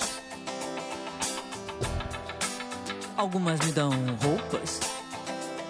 Nas ruas, umas me roubam as joias, algumas no quarto me tiram a roupa. A umas eu dou porque eu quero, outras eu quero que vão. Umas merecem meu sono e outras meu riso de canto de boca.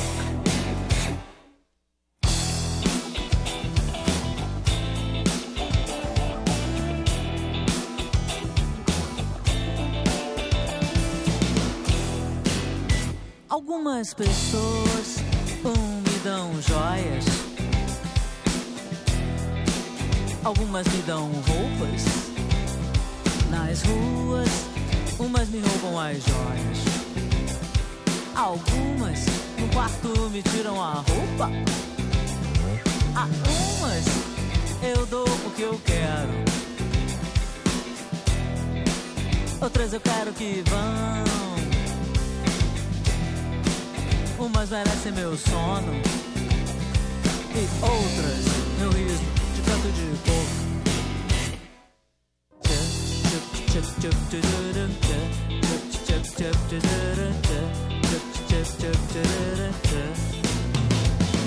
Eu digo que continuo vivendo. Mesmo que umas não queiram. Ou mesmo que até você não me queira. Mesmo que diga que não. Eu digo, a ninguém fala a verdade. Eu continuo vivendo. Pra que me vale a paixão? Às vezes eu fico assim meio amarga, mas no final quem me paga? Ou será de violência e tensão? São cenas de violência e tensão. Yeah. Ou será de violência e tensão? Violência e tensão.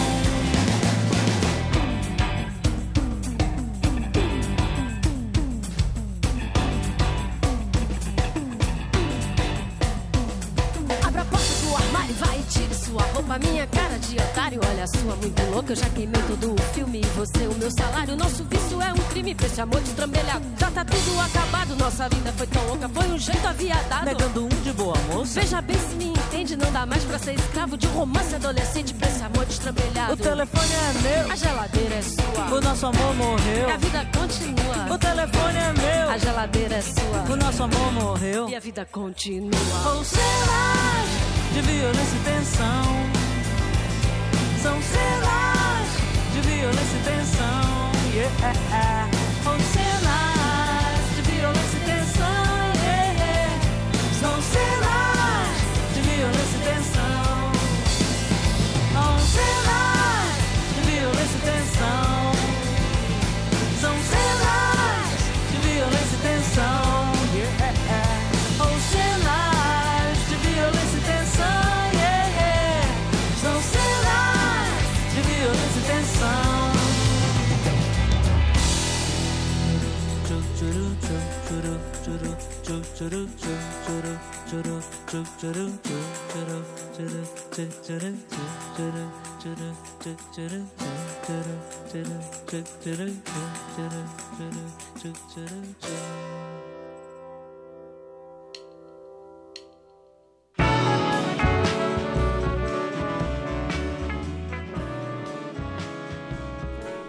Lo que acabaron de escuchar fue, espero pronunciarlo bien, escenas de violencia tensao. Eso. Bien. Muy bien. Y sigue con nosotros, con ustedes a través de Radio UNAM, Silvia Patricia. Bienvenida de vuelta, bienvenida al tiempo temporal de la radio.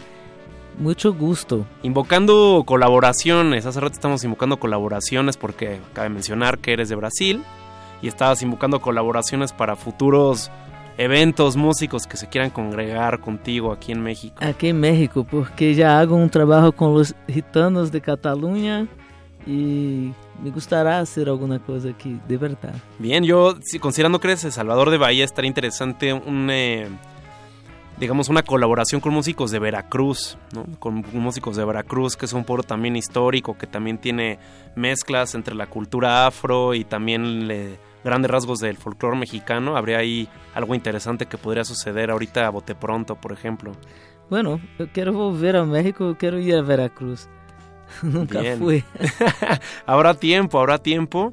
Y mm, de hecho creo que sería buen momento para invitar propiamente a que consulten en tus redes eh, tu trabajo, que estén las universidades, que escuchen, que consulten, porque de entrada asumo que tienes también varios videos, porque este es un CD que tiene DVD, entonces seguro hay una gran colección ahí de presentaciones. Sí, esse, esse, esse DVD foi hecho eh, num, num estúdio, foi gravado, são músicas de muitos álbuns, de todos quase.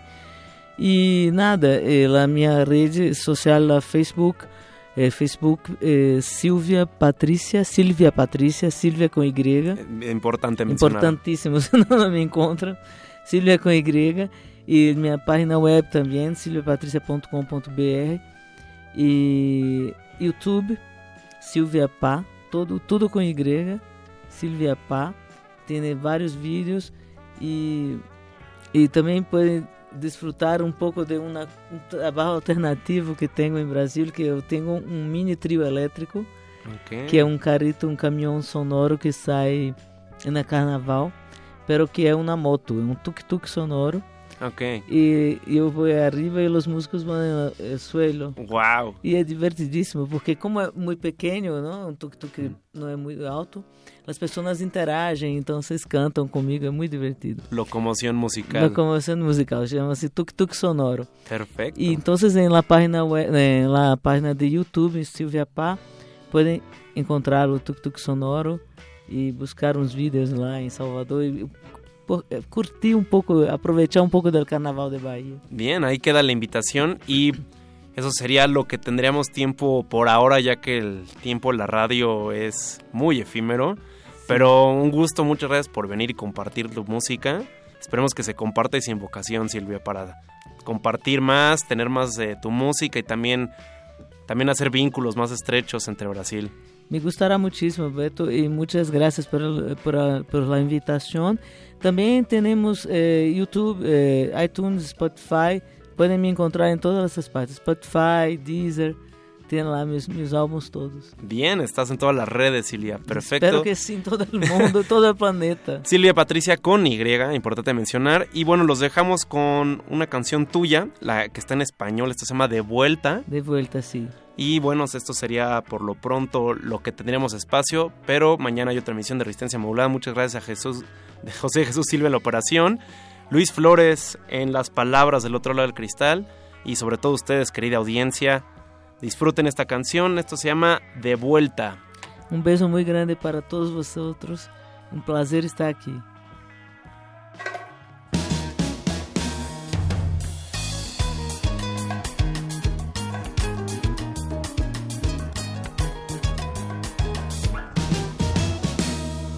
Desde que tú te fuiste de mi vida, las cosas más sencillas me van mal. No tengo ganas de salir de fiesta y toda la movida me da igual. Intenté olvidarte por las calles, pero sabe que hoy te quiero mucho más. Si hay daños que te enseñan la verdad, vengo a decir que puedes volver, tú tienes